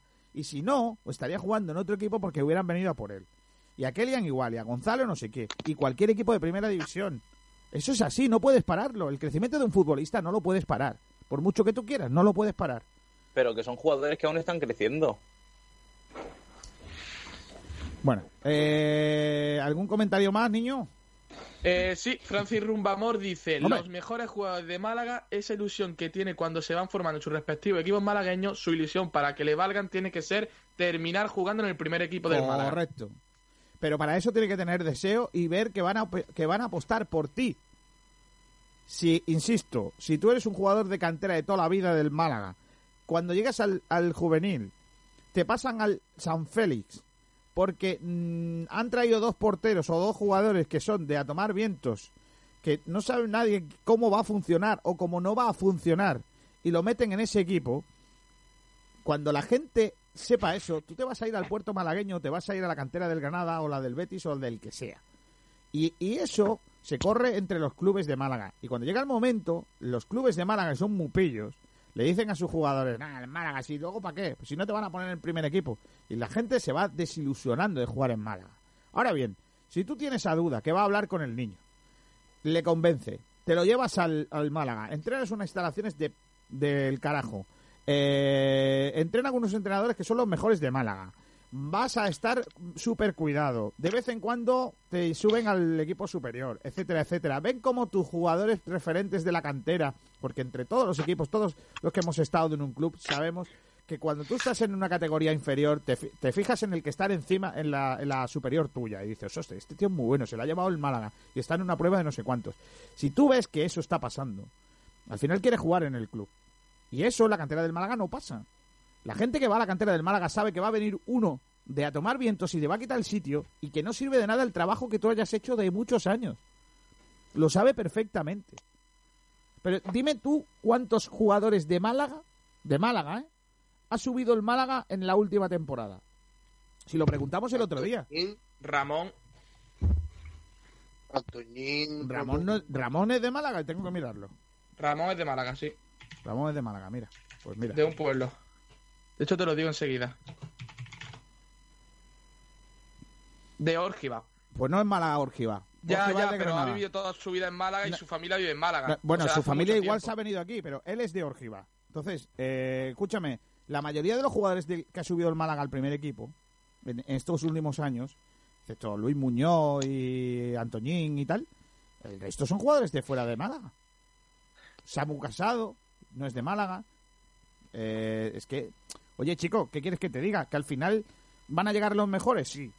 Pero tú al final ves que, que, que- que no se termina de, de- de apostar por los malagueños. ¿Vale? Yo no, en esto no me doy golpes de, de pecho en el que digo que los malagueños tienen que jugar en el Málaga como el Athletic Club de Bilbao. No, que no estoy diciendo eso. Yo estoy con que decir que tenemos que cuidar a nuestros canteranos para que quieran jugar todos los malagueños en el Málaga. Eso es lo único que digo yo. Entiendo que habrá un pez grande que se quiera comer al chico y que vendrá el Madrid, el Barcelona y el, y el Manchester y se lleve a esos jugadores. Pero los mejores de aquí tienen que pasar por el Málaga y eso no, no está ocurriendo. Eh, voy a irme a Madrid. Eh, son las 13 y 16 minutos. en Madrid Team Live. Pedro Blanco, ¿qué tal? Muy buenas. Hola, Kiko, ¿qué tal? Buenas tardes a todos. ¿Cómo ¿Qué- estamos? ¿Te gustan nuestros debates malagueños, eh? Bueno, eh, son interesantes, eh, son peculiares. No, lo que pasa es que es verdad que tú, tú al final eh, entrenas y trabajas con cantera, ten- eh, con gente de fútbol base. Tienes que entender también nuestra nuestra historia, ¿no? Porque al final no deja de ser algo que también se repite en otras en otras ciudades, en Madrid o donde sea, ¿no? Que, Sí, que hay curiosamente, bueno, mañana tengo una charla con, con los jugadores a los que entreno, para un poco pues para que no se olviden de, nos- de nosotros, ¿no? Y hacemos lo que podemos, porque la temporada está acabada. Bueno, en Madrid no sé qué se decidió. Yo estaba Borja Aranda en una reunión con la federación, no sé qué historia, me dijo que me iba a contar, pero no sé si se ha decidido algo en torno al No, no, de momento no, porque hemos enviado una carta a las familias del Carabanchel en la que en la que comentábamos que hay incertidumbre todavía y que no hay nada oficial. Pero vamos, lo normal es que no haya descensos, no haya ascensos y la temporada quede como nula. Así que mira, pues por el juvenil A, que iba a descender de la segunda división juvenil, pues mira, nos viene bien. También es verdad que teníamos una Levín que iba a subir, pero bueno, esto es así. Venga, dime más, dime cositas. Eh, Pedro, por favor. Pues vamos a empezar con la FIFA, ¿no? que es el máximo organismo del fútbol y que, y que siempre tiene noticias. Tiene bastantes eh, y entre las que se plantea, por ejemplo, hacer cinco cambios por equipo entre lo que queda de año. Eso significaría que, independientemente de las prórrogas en las ligas, eh, pudieras cambiar a cinco jugadores de campo, o sea, la mitad de jugadores de campo. Es una noticia que se van a plantear en la próxima reunión que tendrá lugar esta semana. En cuanto a las palabras de Seferin, ha dicho que el coronavirus es terrible, pero que no va a poder con el fútbol. Esto no se trata de un apocalipsis y los hinchas van a volver a llenar los estadios. Al margen de todo esto, la UEFA ha destinado 236 millones de euros para ayudar a las federaciones. Cada una de las 55 ha recibido aproximadamente 4,3 millones de euros. Así que han dicho que administrarán cada una de la manera que consideren oportuna para invertir en los problemas creados por la crisis del coronavirus. Así que nos planteamos la duda de qué hará Rubiales con esos 4,3 millones, Kiko. Bueno, pues seguro que, que hará un reparto. Hombre, no sé. Invertir en AFE. Va a ser que no. O sea, la AFE, por cierto, eh, la cadena SER ayer adelantaba que los capitanes que se reunieron el otro día le pegaron un rapapolvo a, a Ganzo Gordo, ¿eh? Es raro. Le pegaron, le pegaron un rapapolvo y cada vez se están más alejados y sobre todo algo que dicen los capitanes de, fútbol profesional, que ven a Ganzo sobrepasado. De peso. Eso también. Porque ya te dije cómo le, de- cómo le llaman ahora los jugadores a Ganzo. Le llaman ¿Cómo le Michelin. llamaban? Le llaman Michelin. Porque es del Madrid. También. muy blanco. No, por eso no. Porque está el hombre Fórmula 1? como porque porque comen en restaurantes muy buenos. No, también con gastos de representación. No, por el peso, por el peso. Madre mía, tú, ¿eh? Esto va- se me pasa de castaño oscuro. Y por cierto, también eh, la UEFA eh, también va a estudiar en esta reunión que podrían amonestar a los futbolistas por escupir. No Bueno, me refiero bueno. a que no me refiero a que un jugador escupa a otro, sino por ejemplo, pues eh, Que eso ya estaba, que eso ya estaba pre- previsto. es por otra por parte. ejemplo, que, que un jugador escupa saliva al césped, porque sí, pues se va a amonestar con tarjeta amarilla. Yo lo veo bien. ¿Cómo lo veis vosotros, Javi? Que, se eh, que se que se escupa. Yo creo que al principio va a ser va a tomar a mucha gente por sorpresa y el típico hábito de Algu- alguno va a estar escupiendo y no se va a dar cuenta y le van a Claro. sacar. ¿Te imaginas un partido ahí? Yo también veo bien la medida, pero al principio hay gente que va a estar despistada, va a escupir, se lleva una, la típica segunda amarilla rara Claro. y te lleva una roja al final del partido, o así. Y Pero es que es un acto reflejo de todas maneras, ¿eh? Porque No, o sea, al, al, final, final, estás corriendo y escupes un poquillo, una flemilla, yo que sé. y si se te cae la baba que es- eh, exactamente no es un escupitajo. O sea, es que, que se te cae la baba. Es una mamarrachez. Si el árbitro no lo ve, podría ir al bar para revisar la, el escupitajo. Que no escupido, Sí, que no ah, escupido. es verdad. Que ha sido una lágrima. Se chiva. Que no escupido. Oye, que se ha escupido en la banda izquierda. Y van al bar. Yo, guau, qué gracioso sería, ¿eh? Lo veo- lo Sí, bien. Roja por escupitazo en el minuto 45. Vale. Ay, ay, ay. Y si es con Más mocos, nada, venga, déjalo.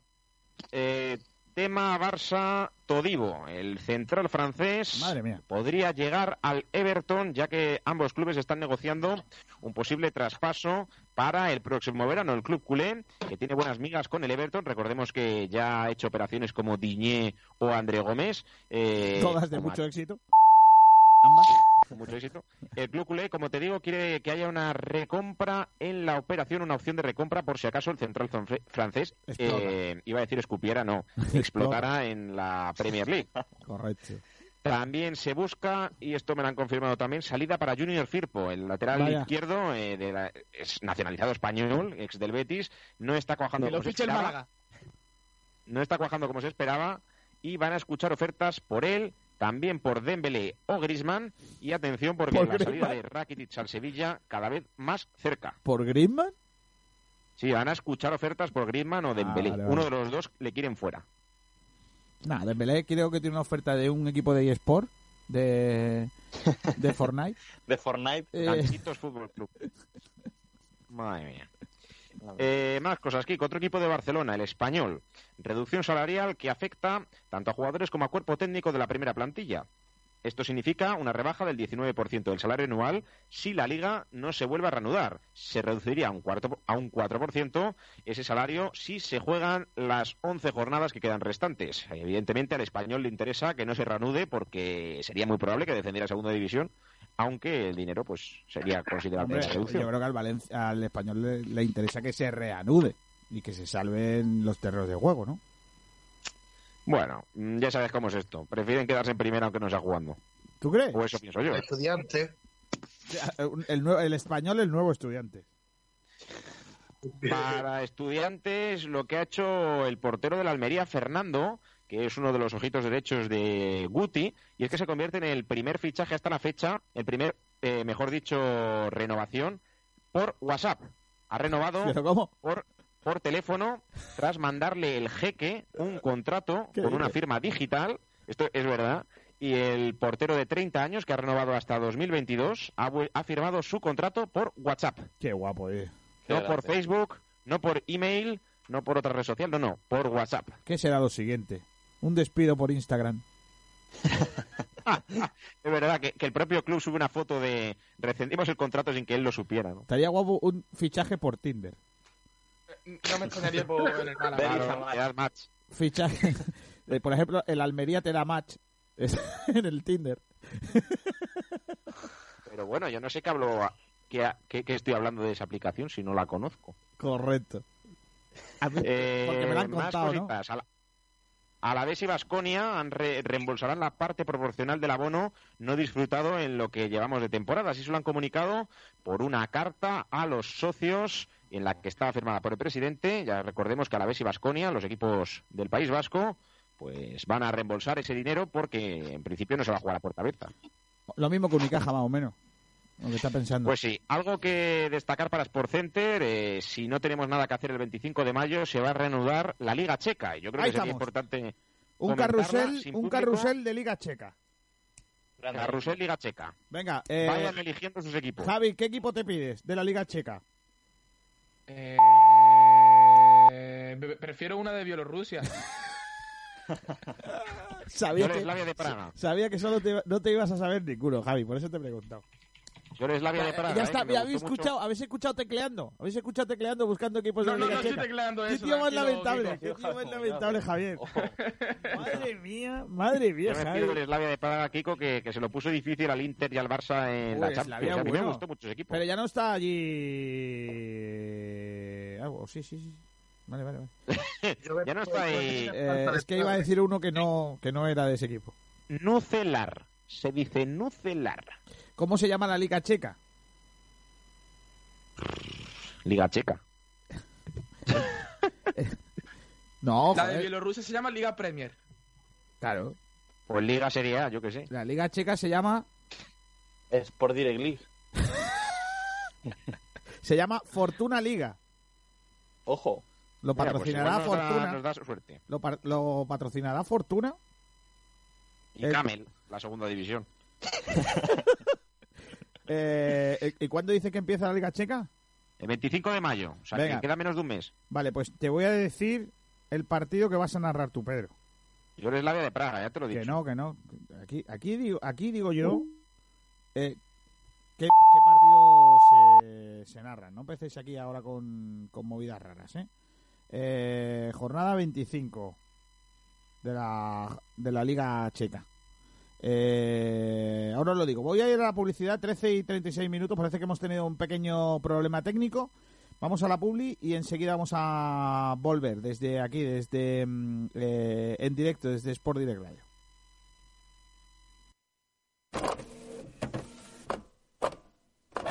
¿Estás de sudar tinta y de pagar de más por tus cartuchos para la fotocopiadora o impresora? Con Imprime Málaga ahorra un 70% en la compra de tus toners o cartuchos para tus impresoras. En Imprime tenemos consumibles de tinta y toners compatibles para más de 15.000 modelos de impresoras. En Imprime Málaga somos distribuidores desde 2007 de cartuchos de tinta, toners y cintas compatibles de impresoras, fotocopiadoras y faxes. Entregan 24 horas y si no quedas satisfecho, le recogemos su pedido gratis. Te lo ponemos así de fácil para que dejes de sudar tinta al recargar tu impresora. Entra en nuestra página inkprime.com, inkprime.com y deja de sudar tinta para recargar tus impresoras.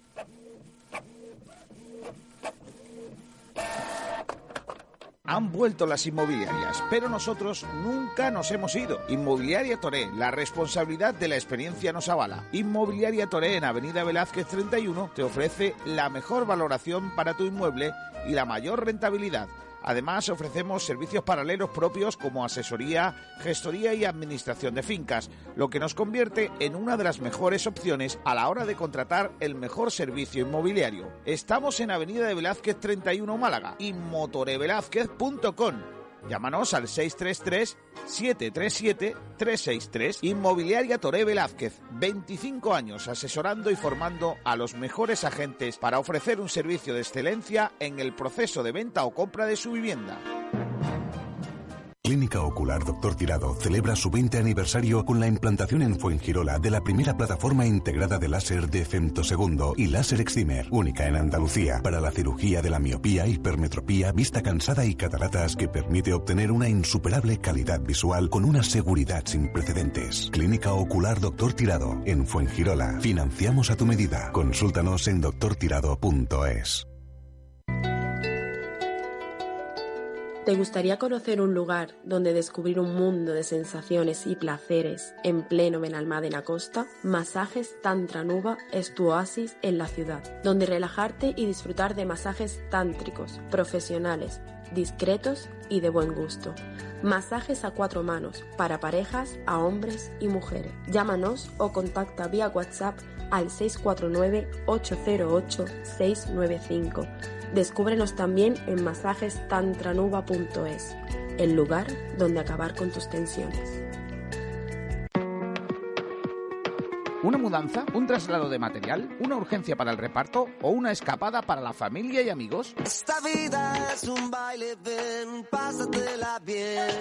Juan Furgo, la más amplia gama de furgonetas en alquiler en Málaga. Alquilamos furgonetas de carga equipadas y listas para su uso a profesionales y particulares. Furgonetas desde 3 metros cúbicos hasta 20 metros cúbicos, con y sin trampilla. O furgonetas de 9 plazas. Más información en oneFurgo.com o llámanos al 900-876-016. OneFurgo. Y que no sea una carga, tu carga.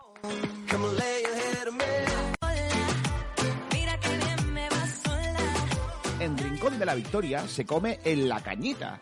Espetos de gambones, espetos de sardina, espetos de pulpo, gambas frescas de Málaga, las mejores conchas de la bahía. Terraza climatizada con las mejores vistas del Mediterráneo. Ven a la cañita, estamos en el Paseo Marítimo de Rincón de la Victoria.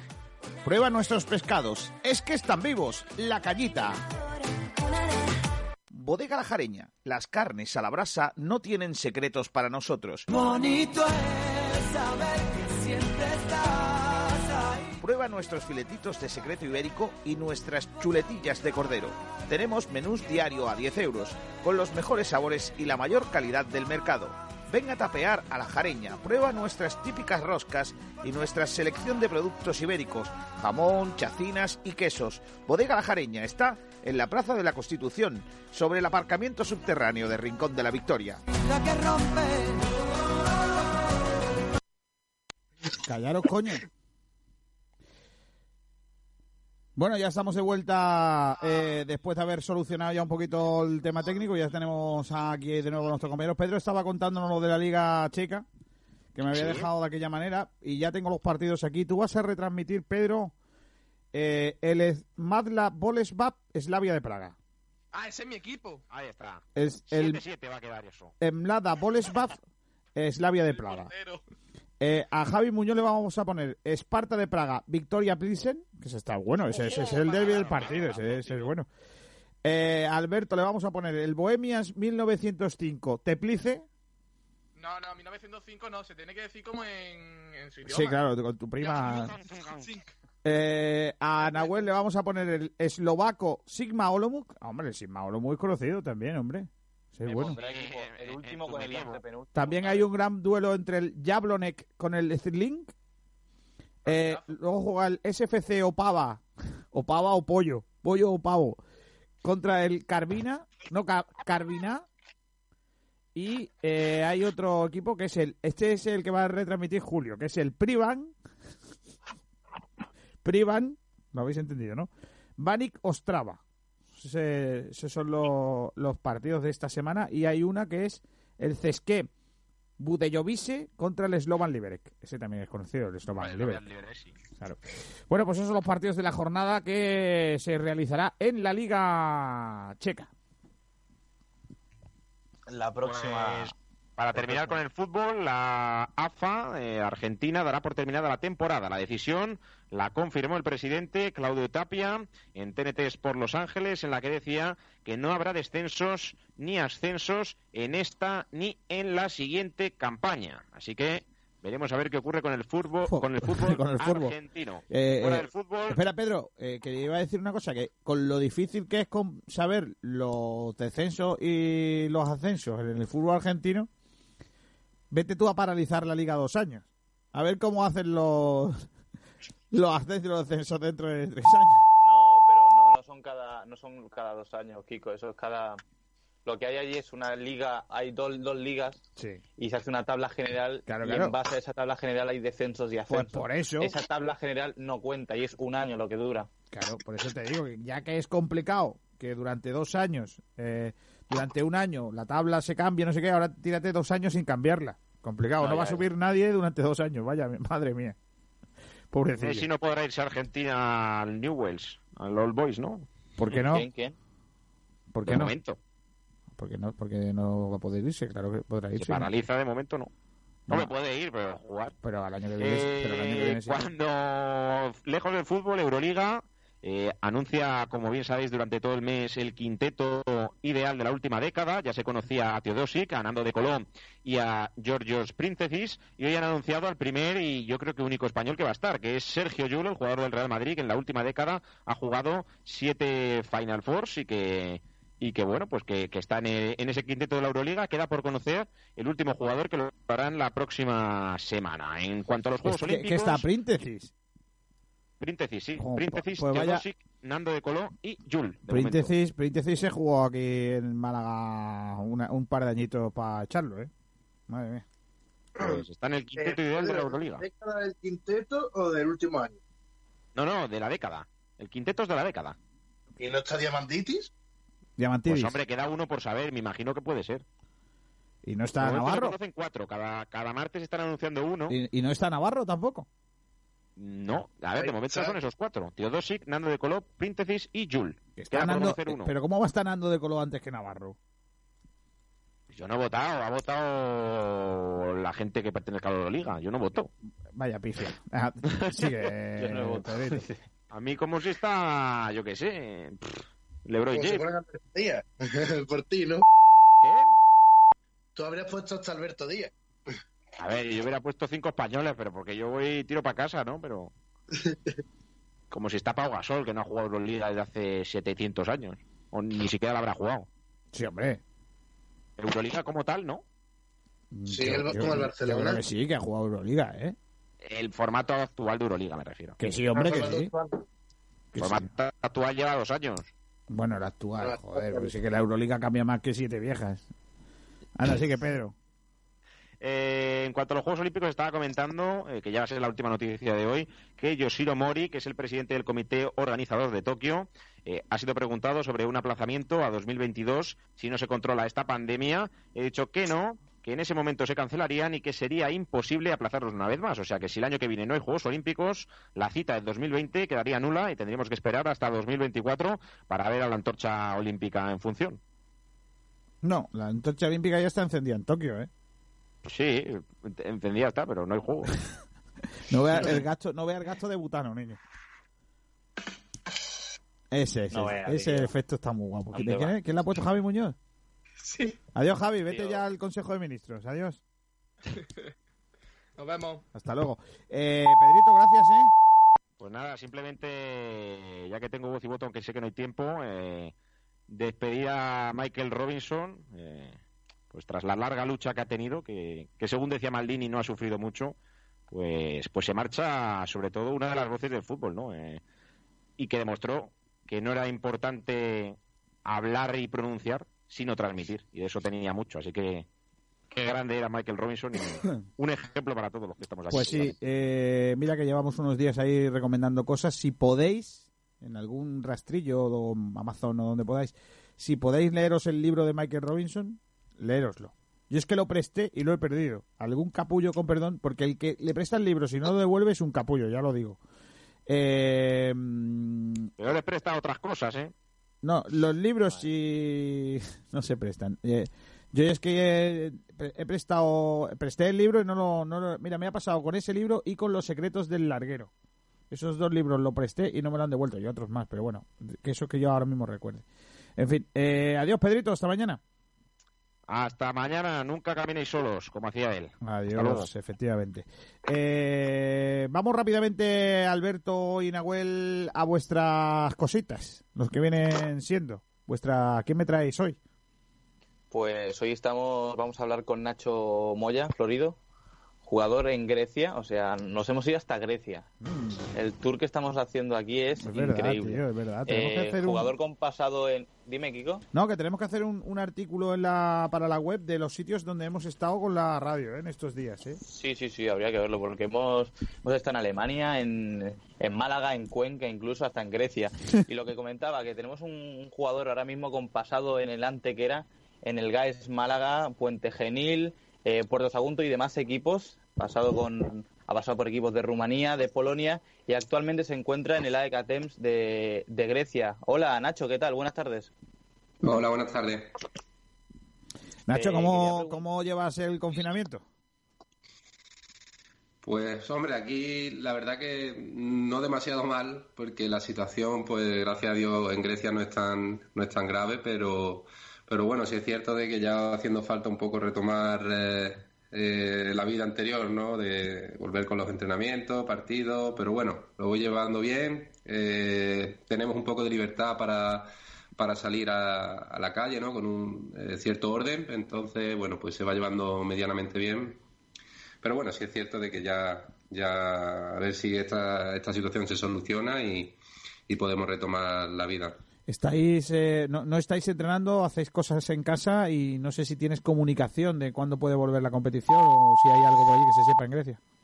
Bueno, eh, eh, ahora mismo está todo un poco en el aire, ¿no? Está todo cancelado, pero como ya te he dicho, aquí la situación no es tan grave como en otros países, bueno, ciertamente como en España, ¿no? Que es de donde yo soy. Eh, entonces estamos esperando un poco a ver qué, decisión toma la Federación griega, ¿no? Eh, eh, nos van informando, pero, pero bueno, ahora mismo hay varias opciones, pero ninguna concreta.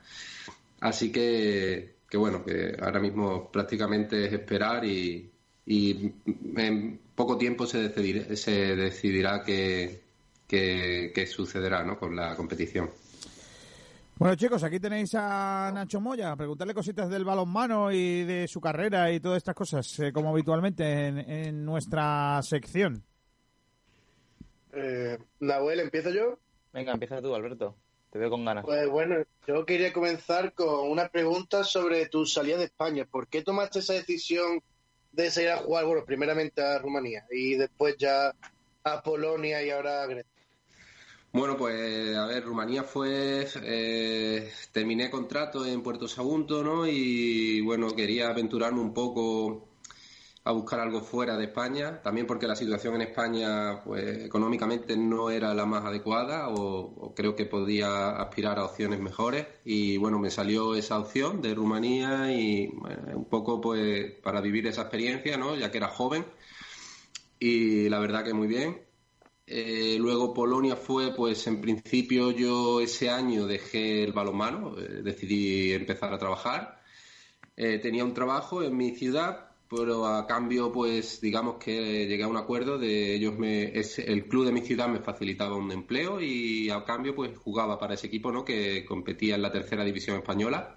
Pero en ese verano, precisamente, me llamó el entrenador del blog de Polonia que fue mi entrenador en, en Antequera, Xavi Sabater, y que me necesitaba pues para cuatro meses porque tenía varios jugadores lesionados y tal. Bueno, pues pedí permiso, por supuesto, en, mi trabajo y en el club de mi ciudad. Ellos me facilitaron eh, la salida, eh, me respetaban incluso el puesto de trabajo a mi vuelta.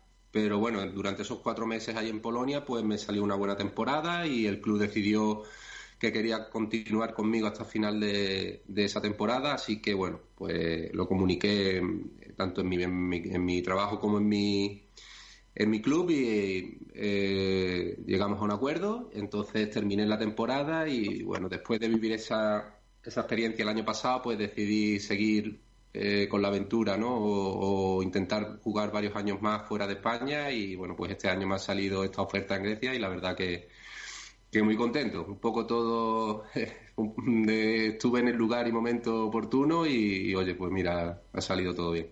Mirando tu carrera profesional, veo que has estado, es lo que has dicho, en Rumanía, en Polonia, y has eh, bajado de, de Polonia a, a, Málaga, o sea, de un equipo que estaba jugando, que aspiraba a cosas grandes en, a nivel, no solo a nivel nacional, sino que también a, a Champions, has bajado a un primera nacional como es el GAES Málaga y después volviste a, Grecia, como estás comentando, que equipo que está líder ahora mismo en la liga griega. ¿Hay un salto muy de, disparejo de ese nivel? Sí, hombre, sí, está claro. Polonia, la verdad que ha sido el club donde el mejor club o el club donde más alto he llegado, ¿no? El hecho de jugar eh, Champions, eh, eh, finalizar la temporada entre los 16 mejores de Europa y tal, pues lógicamente es el club donde, eh, que quizás durante mi carrera deportiva es más alto llegado, pero, pero bueno, la verdad que aquí, por ejemplo, en Atenas, a priori es un salto un poco, un paso atrás, eh, deportivamente hablando, ¿no? Por, por, por bueno, por, por, supuesto, por todo, pero la verdad que es un grandísimo club. Tienen un proyecto muy ambicioso y, bueno, pues a mí cuando llegué en principio no sabía exactamente qué me iba a encontrar, pero la verdad que ya te digo, hay mucha ambición, hay muchas ganas de crecer y yo, por supuesto, pues quiero apoyar ese proyecto. Y, bueno, a priori es un, es un, no un paso atrás, sino bueno, un nivel quizá un poco inferior por, temas de presupuesto, por supuesto, pero, pero bueno, a nivel deportivo creo que estamos creciendo aquí como club. Como tú has dicho, estamos ahora mismo primeros en la competición, estamos en la final de la Copa Griega y bueno, en la competición europea que nos corresponde, pues, pues, habíamos pasado contra, después de haber jugado una eliminatoria muy fuerte contra uno de los favoritos a ganar esa competición, pues estábamos vivos, pero bueno, por desgracia, pues esta situación ha cancelado, creo que oficialmente ya la competición. Pero bueno, sí es cierto que deportivamente no es eh, Wisla Plo. Wisla Plo lleva varios años ya eh, a un alto nivel, pero creo que aquí el proyecto es ambicioso y, y merece la pena apostar por este club. Eh, bueno, y tú que has empezado tu carrera así más profesional en el Antequera, en el Conserva del Sur Antequera, ¿qué opinas sobre la medida que quiere tomar la federación que dejaría el Antequera a un punto de desascenso a Sobar? Bueno, la verdad, sinceramente no estoy del todo informado acerca de cómo está la situación allí porque estoy más preocupado quizás por el tema familiar, ¿no? De cómo está de salud mi familia y eso, o sea que deportivamente no estoy muy... Eh, digamos que he dejado un poco de seguir eh, la información deportiva, pero, pero bueno, yo la verdad que Antequera ha sido el club que me ha dado, eh, que donde yo inicié ¿no? mi carrera profesional Así que yo solo puedo desearle lo mejor y si esta situación, pues, eh, por desgracia, ¿no? Eh, pues ayuda en ese sentido a, ese club, pues, hombre, yo la verdad que que lo respeto y ojalá llegue lo más alto posible y recupere el nivel deportivo que, que tenía cuando, cuando yo empecé ¿no? a jugar allí. Eh, malagueño, fuera de Málaga, ¿te gustaría volver a jugar en un equipo de aquí de la provincia?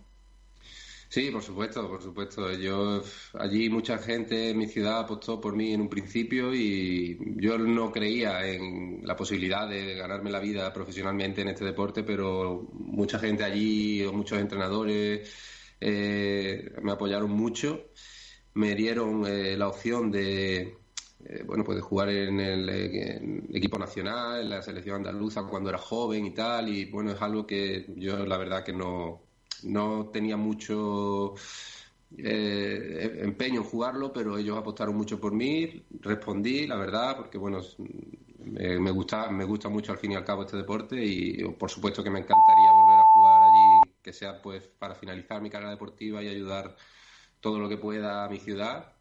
Y bueno, eso es algo que siempre he tenido en mente y hombre, claro que me gustaría. A mí me gustaría preguntarte cómo, cómo se adapta un malagueño a Grecia. ¿Son tan complicadas las, los cambios o, o, o, es más fácil de lo que no, parece? No te creas, no te creas. Eh, la verdad que al principio tenía un poquillo de, de, no de miedo, pero sí de, bueno, voy a ir a ver, a ver qué me encuentro, ¿no? Y porque no, no conocía nada acerca de, del balonmano aquí pero bueno, la verdad es que es muy fácil, me resultó muy fácil adaptarme porque el, clima, la, mentalidad, todo es muy parecido a España, ¿no? Es mediterráneo y, y la verdad es que se me, se me hizo bastante fácil, más que incluso Polonia, ¿no? Que era una mentalidad totalmente diferente, un clima diferente, un país totalmente diferente. Pero aquí la verdad es que no, no me resultó muy difícil. Eh, de hecho, desde el primer momento, eh, tanto los, los, componentes del club como los jugadores, todo el mundo me, me, ayudó muchísimo a adaptarme y se me hizo muy fácil por el tema de que es verdad que la vida aquí es muy parecida a, a España y sobre todo a mi ciudad, ¿no? Porque es zona de turismo, zona de playa y tal, y, y se me hizo bastante fácil. ¿eh? ¿Dónde estás tú exactamente? ¿Estás en Atenas? En, o Atenas, en, Atenas, en Atenas. Oh, está bien, no es mal sitio. No, más no, no, hay, hay no. historia, hay tela. Eh, y, Yo tengo y... una, una duda un, que me ha surgido así, en plan, de que estás en, en, Grecia, allí pues lógicamente se habla griego. Claro, curiosamente. Eh, ¿Entiendes griego o cómo, cómo va eso, Delirio, para comunicarte? Antropos, antropos. Bueno, eh, a ver, es muy difícil porque cambia todo, cambia el alfabeto, cambia todo, pero bueno, yo eh, empecé a dar clases de griego y de inglés eh, lógicamente no, no continúo con ellas porque, bueno, el, por el tema de, del COVID pues todo está parado, pero, pero sí empecé y, y, bueno, ahora pues puedo, voy entendiendo cosas de que, por ejemplo, el entrenador habla inglés perfectamente, habla normalmente dice todo en inglés, pero en situaciones de partidos y tal a veces habla en griego, sobre todo con los jugadores griegos, pero ya me voy familiarizando un poco el oído y voy entendiendo, pero, pero no soy capaz, no soy capaz todavía de de mantener una conversación, ¿no? De hablar en griego, así que ahora mismo pues todo es en inglés, así que ya después de dos años viviendo fuera, más o menos me puedo defender bastante bien claro. con, con, el idioma. Pues sí. Venga, ¿quién le va a hacer la pregunta buena? Me la pido yo, Nahuel. Venga, vamos a ver. Para ti, para ti. Ojo con esta, ¿eh? Nacho, eh... cuidado. Habiendo vivido tantos años en Málaga y jugado en Málaga, habrás, habrás probado el pescadito frito. Sí, hombre, claro. Vale, cuidado, ¿eh? Y esta pregunta es clave aquí, ¿eh? En la radio. Eh, ¿Lo tomas con limón o sin limón? Yo con limón. Venga ya. Yo con limón, yo con limón. Estoy seguro, ya estáis, ya, ya buscáis las entrevistas y le decís, cuando te preguntemos lo del limón, pon limón. Pero es que, es que le quita el sabor al, lim al pescado, Nacho, es que no puede ser. Bueno, depende también, depende, pero vamos, bueno, yo bueno. suelo echarle un poquito de limón. ¿Y ahí en Grecia qué? Aparte del yogur, bueno, la verdad que la comida griega es, es, es buena. Eh, buena, buena. Está para, muy mi gusto, buena. para mi gusto, o sea, si vas a un restaurante típico griego es mucha cantidad. Aquí eh, comen a lo grande, pero, sí. pero bueno, no es mala, no es mala comida. Aunque sí es verdad que el pescadito, como en España y no. sobre todo en mi ciudad, ¿no? que es zona costera y el pescado muy típico allí no, no es igual. Pero bueno, sí es cierto que la comida no está mal. Vale, vale, vale. Bueno, Nacho, te agradecemos que hayas estado con nosotros, que pases de este confinamiento como buenamente puedas, que, que te mandamos un abrazo muy fuerte y a ver si dentro de poco estamos contando pues triunfos tuyos, que, que vuelve la actividad del balonmano y, y que vaya todo muy bien. Pues muchas gracias a vosotros por la llamada. Muchas gracias, un abrazo fuerte. Muchas gracias, Nacho. Venga, un abrazo. Pues que yo haya contado, chicos, hemos estado en Alemania con Antonio Carlos Ortega, en Chile con Iturra, en China con Paco, preparador de porteros, en Rumanía que estuvimos también con Schneider, el entrenador de, de cantera, y tengo que darle una vuelta porque creo que tenemos Y más. Suecia, ¿no? Suecia, Virginia Fernández. No, pero Virginia estaba en Málaga cuando le llamamos. Ah, es verdad, es verdad, Sí, no, vamos a hacer, no, vamos a intentar contar las noticias como son. No vamos a engañar a la gente como hacen otros. No, pero No, no, es que no lo recordaba, no lo recordaba. cuenta como Suecia aquí. No, no, no cuenta como Suiza, Suecia porque esa muchacha estaba en Málaga. No, no, Pues no. escucha, es como si ahora decimos que tú estás en Cuenca, no. Es que podemos decir de que yo he estado en la otra parte de en la otra parte de España haciendo el programa, es que también es verdad, ¿sabes? Sí, pero no hoy. No, hoy no, pero la mayoría de los programas sí. Pero Cuenca no cuenta como extranjero, Nahuel. Bueno, que a poco para que se independice ya Cuenca, ¿eh? Eso sí. Yo he visto ya un tanque por allí por la calle. Tanque. Se están armando, ¿eh? Se están armando. Vamos a hablar de baloncesto. Ainhoa Morano, hola, ¿qué tal? Muy buenas. Eh, hola, Ainhoa. Si no, si no, pero es que tienes silenciado el micrófono. ¿No? Pues no te oímos. No se te oye. No te oímos, Ainhoa. No. No. Va a ser que no te oímos. Si no nos quieres contar lo que dijo ayer eh, Casimiro, me lo dices. Tampoco pasa nada. Ese- yo creo que es una indirecta que deberíamos haber entendido. Eh, hola, Tomás Medina, ¿qué tal? Muy buenas. Hola, buenas tardes, Kiko. Tú ves como a, a Tomás Medina si lo, lo vemos y lo oímos. Eh, Tomás, eh, no sé si has podido escuchar las palabras de Casimiro. ¿Te, te llama la atención algo de lo que ha dicho? Ahora de repente Tomás se ha quedado congelado. Está la tecnología contra la sección del baloncesto. de Bueno, en, general está con, con todo. Hoy no llevamos un día muy claro, ¿eh? porque no hemos Claro. podido hablar con Antonio Roldán, que también tenía que entrar en el, el debate hoy. A ver, estoy otra vez de vuelta. ahora sí, ahora sí. Eh, me gusta mucho eh, el fondo de tu habitación, pero te lo has difuminado, Tomás. Pero bueno, eh, te lo, te lo permito. Es que la, la cámara que tengo enfoca el primer plano Ah, y desenfoca vale, el segundo. Pero vamos, eh, No. el fondo de la habitación es Eso tiene un reportaje. 19 años que llevo de abonado y aficionado al baloncesto. Pues, Vamos a hacerle un día un reportaje. Vamos a hacerle un día un reportaje a tu habitación, que me parece que tiene, tiene un reportaje, ¿eh? En serio, no, no reáis, que creo que Pablo Gil ya me lo dijo el otro día que íbamos a hacerlo. Eh, tenemos que pedirte permiso, lógicamente. Bueno, eh, eh, Tomás, cuéntame, ¿has podido escuchar algo de lo que dijo Casimiro ayer? Pues no, no, no hemos oírlo esta mañana, pero bueno, me imagino que he leído algo en, en prensa y bueno, lógi- sí comparto parte de lo que dice porque la verdad es que este- en estos momentos si realmente la temporada se reinicia como está prevista, eh, yo creo que vamos a tener una temporada que, bueno, va a ser espectacular porque por primera vez mm, equipos que teóricamente en una en una eh, eliminatoria de playoff a cinco partidos no tienen absolutamente nada que hacer eh, pues como por ejemplo el Unicaja pues ahora sí van a tener la posibilidad de una una sorpresa y si dan esa sorpresa obviamente eh, nada como jugárselo todo a un partido y en una mini liga como la que pretenden jugar Ainhoa, ¿estás por ahí o no? ¿Se me escucha ahora? Ahora sí, Ainhoa Morano. Muy bien. Eh, hola, ¿qué tal? Eh, cuéntanos, eh, ¿qué, qué, qué te han parecido las palabras de eh, Casimiro? Pues bueno, a mí es un poco lo que ha dicho Tomás me sorprendió eso de que es verdad que con este formato todos los equipos tienen las mismas posibilidades, todos parten de cero, no cuenta todo lo que hayas hecho en la, en las jornadas y las semanas anteriores, sino que ahora pues a cara o cruz y lo que salga, eso es lo que, lo que se va a quedar al final. Y también me llamó mucho la atención de que él tiene la esperanza de poder contar con todos sus jugadores y de hecho dice que espera tener el problema de tener que hacer convocatoria, es decir, que incluso los lesionados estén ya disponibles para, para jugar y que el que se tenga que comer la cabeza para seleccionar qué, qué jugadores van a participar en este final de temporada, pues sea él. Bueno, eh, habló también algo de, de la posibilidad de que coincidan los, los eventos, ¿no?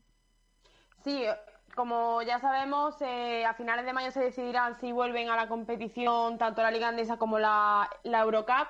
Es posible que coincidan en el tiempo, pero Casimiro no lo ve como un inconveniente, sino más bien como una ventaja, porque así el equipo puede llegar más rodado a lo que sería la, la fase final de la, de la Liga Andesa. Así que, bueno, se podría considerar como una especie de calentamiento, pero creo que para mí es más importante la Eurocup que la Liga Andesa. Bueno, tiene pinta de, de- valer más eh, para, para el Unicaja. Eh, lo, que pasa es que es verdad que el escenario que plantea Tomás hay que tenerlo también ahí presente, ¿no? La posibilidad de que a un partido le puedes ganar a cualquiera, ¿no? Entonces, bueno, es verdad que se le abre un escenario distinto a Unicaja, ¿no? Mm, eh, Yo, eh, se me ha venido a la cabeza una cosa, Tomás, no sé, y, y- y chicos, no sé si estáis de acuerdo conmigo, en que si funciona este esta fase final, eh, ¿no creéis que puede ser, eh, no sé, extensiva a otros años? Con, con, algunos matices, pero por- porque termine un poco las ligas así también. Sí, la verdad es que resulta tan espectacular y como mm, teóricamente ahora mismo se está hablando sobre la sobre la teoría es muy espectacular, si sigue siendo muy espectacular como en la práctica después cuando se juegue, si realmente lo, lo hacen, pues a lo mejor puede ser que, que haya alguna modificación. Lo que sí es cierto es que mientras no haya una equiparación entre eh, los equipos de abajo de la tabla y los equipos de arriba, me, me refiero por equipo, los equipos de fútbol y, y Euroliga y el resto de los equipos, no haya una- un equilibrio más, más acentuado en cuanto a plantillas, jugadores, etcétera, etcétera, etcétera, que haya un tope máximo de contratación y un tope mínimo, la verdad es que una eliminatoria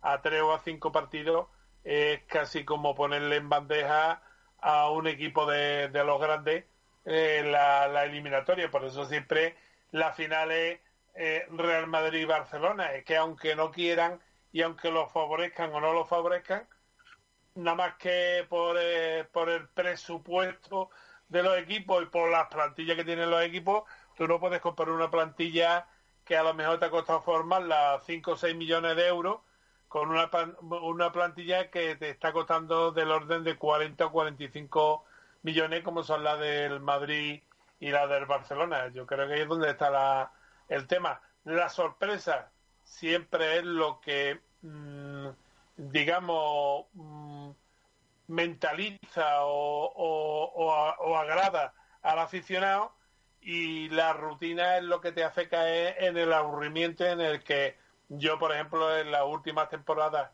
cada vez que han eliminado a Unicaja, casi prácticamente me, me he de- desenchufado de la Liga CB porque realmente es que no me interesaba ya. Yo sabía que el final cuál era y nada más que la incógnita era saber quién va a ser este año el campeón, el Madrid o el Barcelona. Entonces no me interesaba. Eh, Ainhoa, ¿tú cómo lo ves?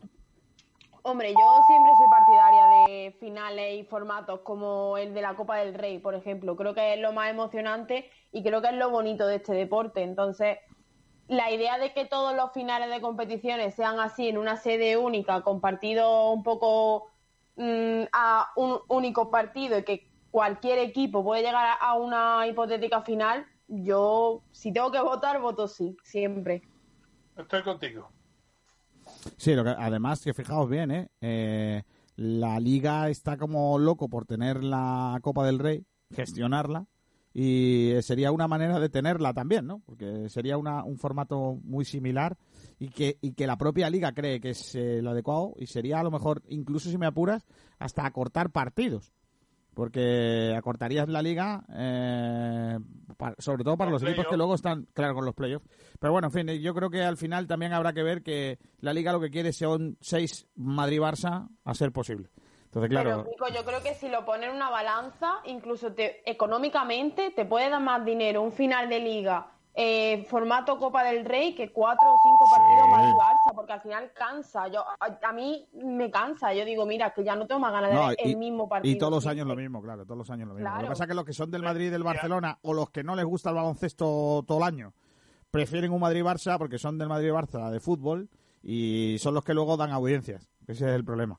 En fin, oye, eh, Pero de, de todas formas, con e- yo discrepo un poquito en eso, porque todavía sigue siendo la final de máxima audiencia la que tuvo el Unicaja Caja de Ronda, porque todavía estaban ahí ahí con el Barcelona. Y esa no la ha superado nadie en audiencia. correcto, estoy contigo. Eh, Ainhoa, cuéntame lo del baloncesto femenino, que me interesa mucho. Bueno, pues ayer hubo una reunión entre la Federación Española de Baloncesto y los 14 equipos de la Liga Femenina. Decidieron de forma unánime, al igual que las categorías inferiores del baloncesto masculino, que no hubiese descenso en esta temporada, pero sí va a haber dos ascensos a la, primera categoría del baloncesto femenino. Eh, todavía no está claro el formato, pero ya se habla de que podría ser un formato que los que jueguen ocho equipos, los cuatro primeros de cada grupo, en los que está dividida la, la Liga Femenina 2, y el Unicaja pues podría entrar en, en esa final de, de temporada porque es cuarto en el, en el grupo B. Así que todavía en estos días tendrá la federación que hacer un comunicado oficial con el formato, pero Unicaja Femenino podría jugarse el ascenso a la, a la primera categoría de baloncesto femenino. Por lo que está pasando en otros deportes, eh, parece que todo se, se limita a, a un mayor o un menor número de partidos, con lo cual ser cuarto te va a complicar mucho el acceso. No lo sé, ¿eh? no sé qué decisión se van a que van a tomar, a- eh, pero me da la sensación por lo que está pasando en otros deportes que si no has quedado entre los dos primeros, mm, complicado, complicado el, el poder optar, pero bueno. Vamos a ver, Kiko, es que el baloncesto femenino, una vez que termina la primera fase, los cuatro primeros de cada grupo, Son dos grupos en los que se reviere, en los que se divide la liga, eh, juegan una especie de playoff o de Copa del Rey. Nuevamente, volvemos al mismo formato, el de la. Copa del Rey, en el que los dos primeros son los que ascienden a División de Honor. Entonces, simplemente lo único que estamos ahora mismo hablando es de si se, a- si se van a jugar a partido único, a doble partido, o se va a hacer por, eh, por eliminatoria como la Copa del Rey o por playoff. Entonces, yo creo que una vez que decidan eh, en la federación cómo se va a plantear, pues, hombre, al Unicaja femenino tal como estaba marchando, eh, se le pone, eh, se le pueden poner, se nos pueden poner los ojos como plato, porque casi, casi podemos ser de los, no, de- no el primero, porque ya estudiante eh, lo ha hecho, pero sí de, de equipos eh, en los que tengamos un equipo en la ACB y otro equipo en la primera división o en la liga endesa femenina, con lo cual sería todo un hito y todo un logro que precisamente Unicaja fuera también la locomotora del baloncesto femenino en Andalucía. Fíjate qué locura. Fíjate qué locura. De momento se me ha venido a la cabeza decirle a Ainhoa, a ver si podemos hablar con alguien del Unicaja femenino mañana. A ver qué opina. No, te- os prometo que ha sido con toda la buena voluntad del mundo. ¿eh? Se me ha venido a la cabeza es eso. que, se, que se llama Ainhoa, no Lourdes, ni, ni- Yo todavía no hago milagros, ojalá. Soy muy, soy, es verdad, que es que de repente se me ha venido un flash y diciendo, bueno, vamos a hablar con ellos a ver qué opinan. Claro, estaba pensando que, que igual va a ser que no. A lo mejor mandan una nota de prensa diciendo lo que opinan y, y se entera todo el mundo. hombre, Algún, vídeo o algo. A lo mejor- Cámbiatelo a a lo mejor Fátima, sí. por ejemplo. Que ha sido sin acritud, ¿eh? que luego la gente de Única se me enfada. Que no, que ha sido sin querer. Que ese pensamiento no ha sido a maldad. Que se me ha venido a la cabeza y lo he querido decir así, ¿eh? que no, que de verdad que yo estoy en la línea vuestra de trabajo. Pero que eh, no, no ha querido ser a Yo creo que si en la entrevista que le hagamos se la hacemos por Skype y permitimos que, que, que cierta persona pase por detrás y salga, yo creo que a lo mejor te lo dan porque salen todas las entrevistas por detrás. Tú fíjate que No. siempre que entrevistan a un jugador, sale No, por detrás o al principio comentando. Tomás, no, Tomás, no, déjalo, no te, no me lleves al, no me lleves a los infiernos, déjame que yo estaba muy, tranquilo esta semana. Eh, bueno, y no, habrá que ver qué va sucediendo con respecto al, al baloncesto femenino y a ver en dónde queda al final eh, Unicaja. ¿Me quieres contar, me quieres contar alguna cosita más o no? Pues no, de momento ya nada más. Vale, muy bien. Eh, cuídate mucho, ¿eh? ¿Qué tienes? ¿El, por- el póster que tienes ahí al fondo? Eh, Es de Don Chic. Ah, vale. No, no, no sabía que no, no es que no, no veo no veo no veo la cara. Desde aquí Se no ve- sé, se ve de no sé, se ve muy de lejos y yo no, no reconozco. Eh, bueno, Tomás, muchas gracias, ¿eh? Pues nada, tío, hasta mañana. Cuídate mucho. Tenemos que hacer ese, ese reportaje de tu de tu habitación, ¿eh? Que me parece fantástico, ¿eh? Ese, ese va a estar chulo. Porque tienes Hombre, ahí aquí, ¿Cuál es? digo, hay un montón de... de todo lo que tienes, de todo lo que tienes, ¿qué no vendería jamás? O sea, de- me podría desprender de todo menos de una cosa. O sea, mañana, mañana te dicen, te tienes que, te damos tanto dinero eh, y te hace falta, imaginemos, Dios no lo quiera. ¿Con qué te quedarías y no venderías nunca? Pues yo si te digo la verdad no me desprendería de nada, porque ten en cuenta que esta puede ser ya... mm, Mi mujer te podría decir que es la cuarta o la quinta remodelación. Antes, por ejemplo, el techo completamente con bufandas de equipo de la ACB, bufandas que he intercambiado con, con hinchas de otro equipo. Sí. Eh, y tenía una bandera de cuando estuvimos en, en la Final Four en Atenas, que también estuve allí presente cuando quedamos terceros de Europa. En fin, pero es que yo realmente lo que tengo ahora mismo aquí es la selección y me costaría mucho trabajo decidirme o por una sola cosa, eh, porque todas tienen un valor más sentimental que deportivo para mí, porque han, han significado diferentes Vale. etapas. Vale, está bien. No te quieres mojar, ¿no? Esto es como preguntar si te quie- si quieres más a tu hija o a tu hijo. Sí, exactamente. Que te- si me pregunta quién quiero más de mis tres hijos, pues me pone en un brete. Te diría que es mi mujer. Pero bueno, hay que cumplir. Ay, Tomás Medina, qué grande. Eh, gracias, Tomás, hasta mañana. Venga, hasta mañana si Dios quiere. Hasta luego. Nahuel cuidaros. Sí, adiós, Nahuel Brisex. Adiós, Kiko García. Eh, adiós, Alberto Fernández. Adiós, Kiko. Ahí no, ya le he dicho adiós, pero le vuelvo a decir otra vez adiós con la mano. Adiós. Adiós. Y nosotros nos marchamos. Se van a quedar con el resto de la programación. Ya saben que están debidamente informados en sportdirectradio.es durante toda la jornada. A las 5 eh, volvemos con José Albarracín, con, eh, con la música y con, con todas esas eh, eh, maravillas que nos trae cada mañana, eh, que nos lo va a traer también por la tarde. Y a partir de las 8, pues el libro Albedrío Malaguita. Todo eso lo, lo tenemos aquí en Sport Direct Radio. Gracias por estar con nosotros un día más. Son las 2 de la tarde, 9 minutos. Hasta aquí hemos llegado en esta jornada. Disculpen sobre todo los problemas técnicos. A ver si lo podemos eh, arreglar en la jornada de mañana. De momento, esto es todo por ahora. Mañana más. Un abrazo fuerte de Kiko García en nombre de todo el equipo de Sport Direct Radio. Hasta mañana a todos. Adiós.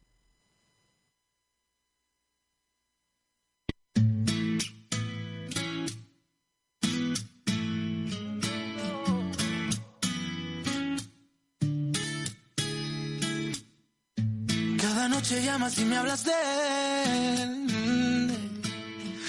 Es una situación que ni yo mismo entiendo. Eh. Cada noche vuelves y lloras por él. No, sabiendo que a su corazón le da lo mismo.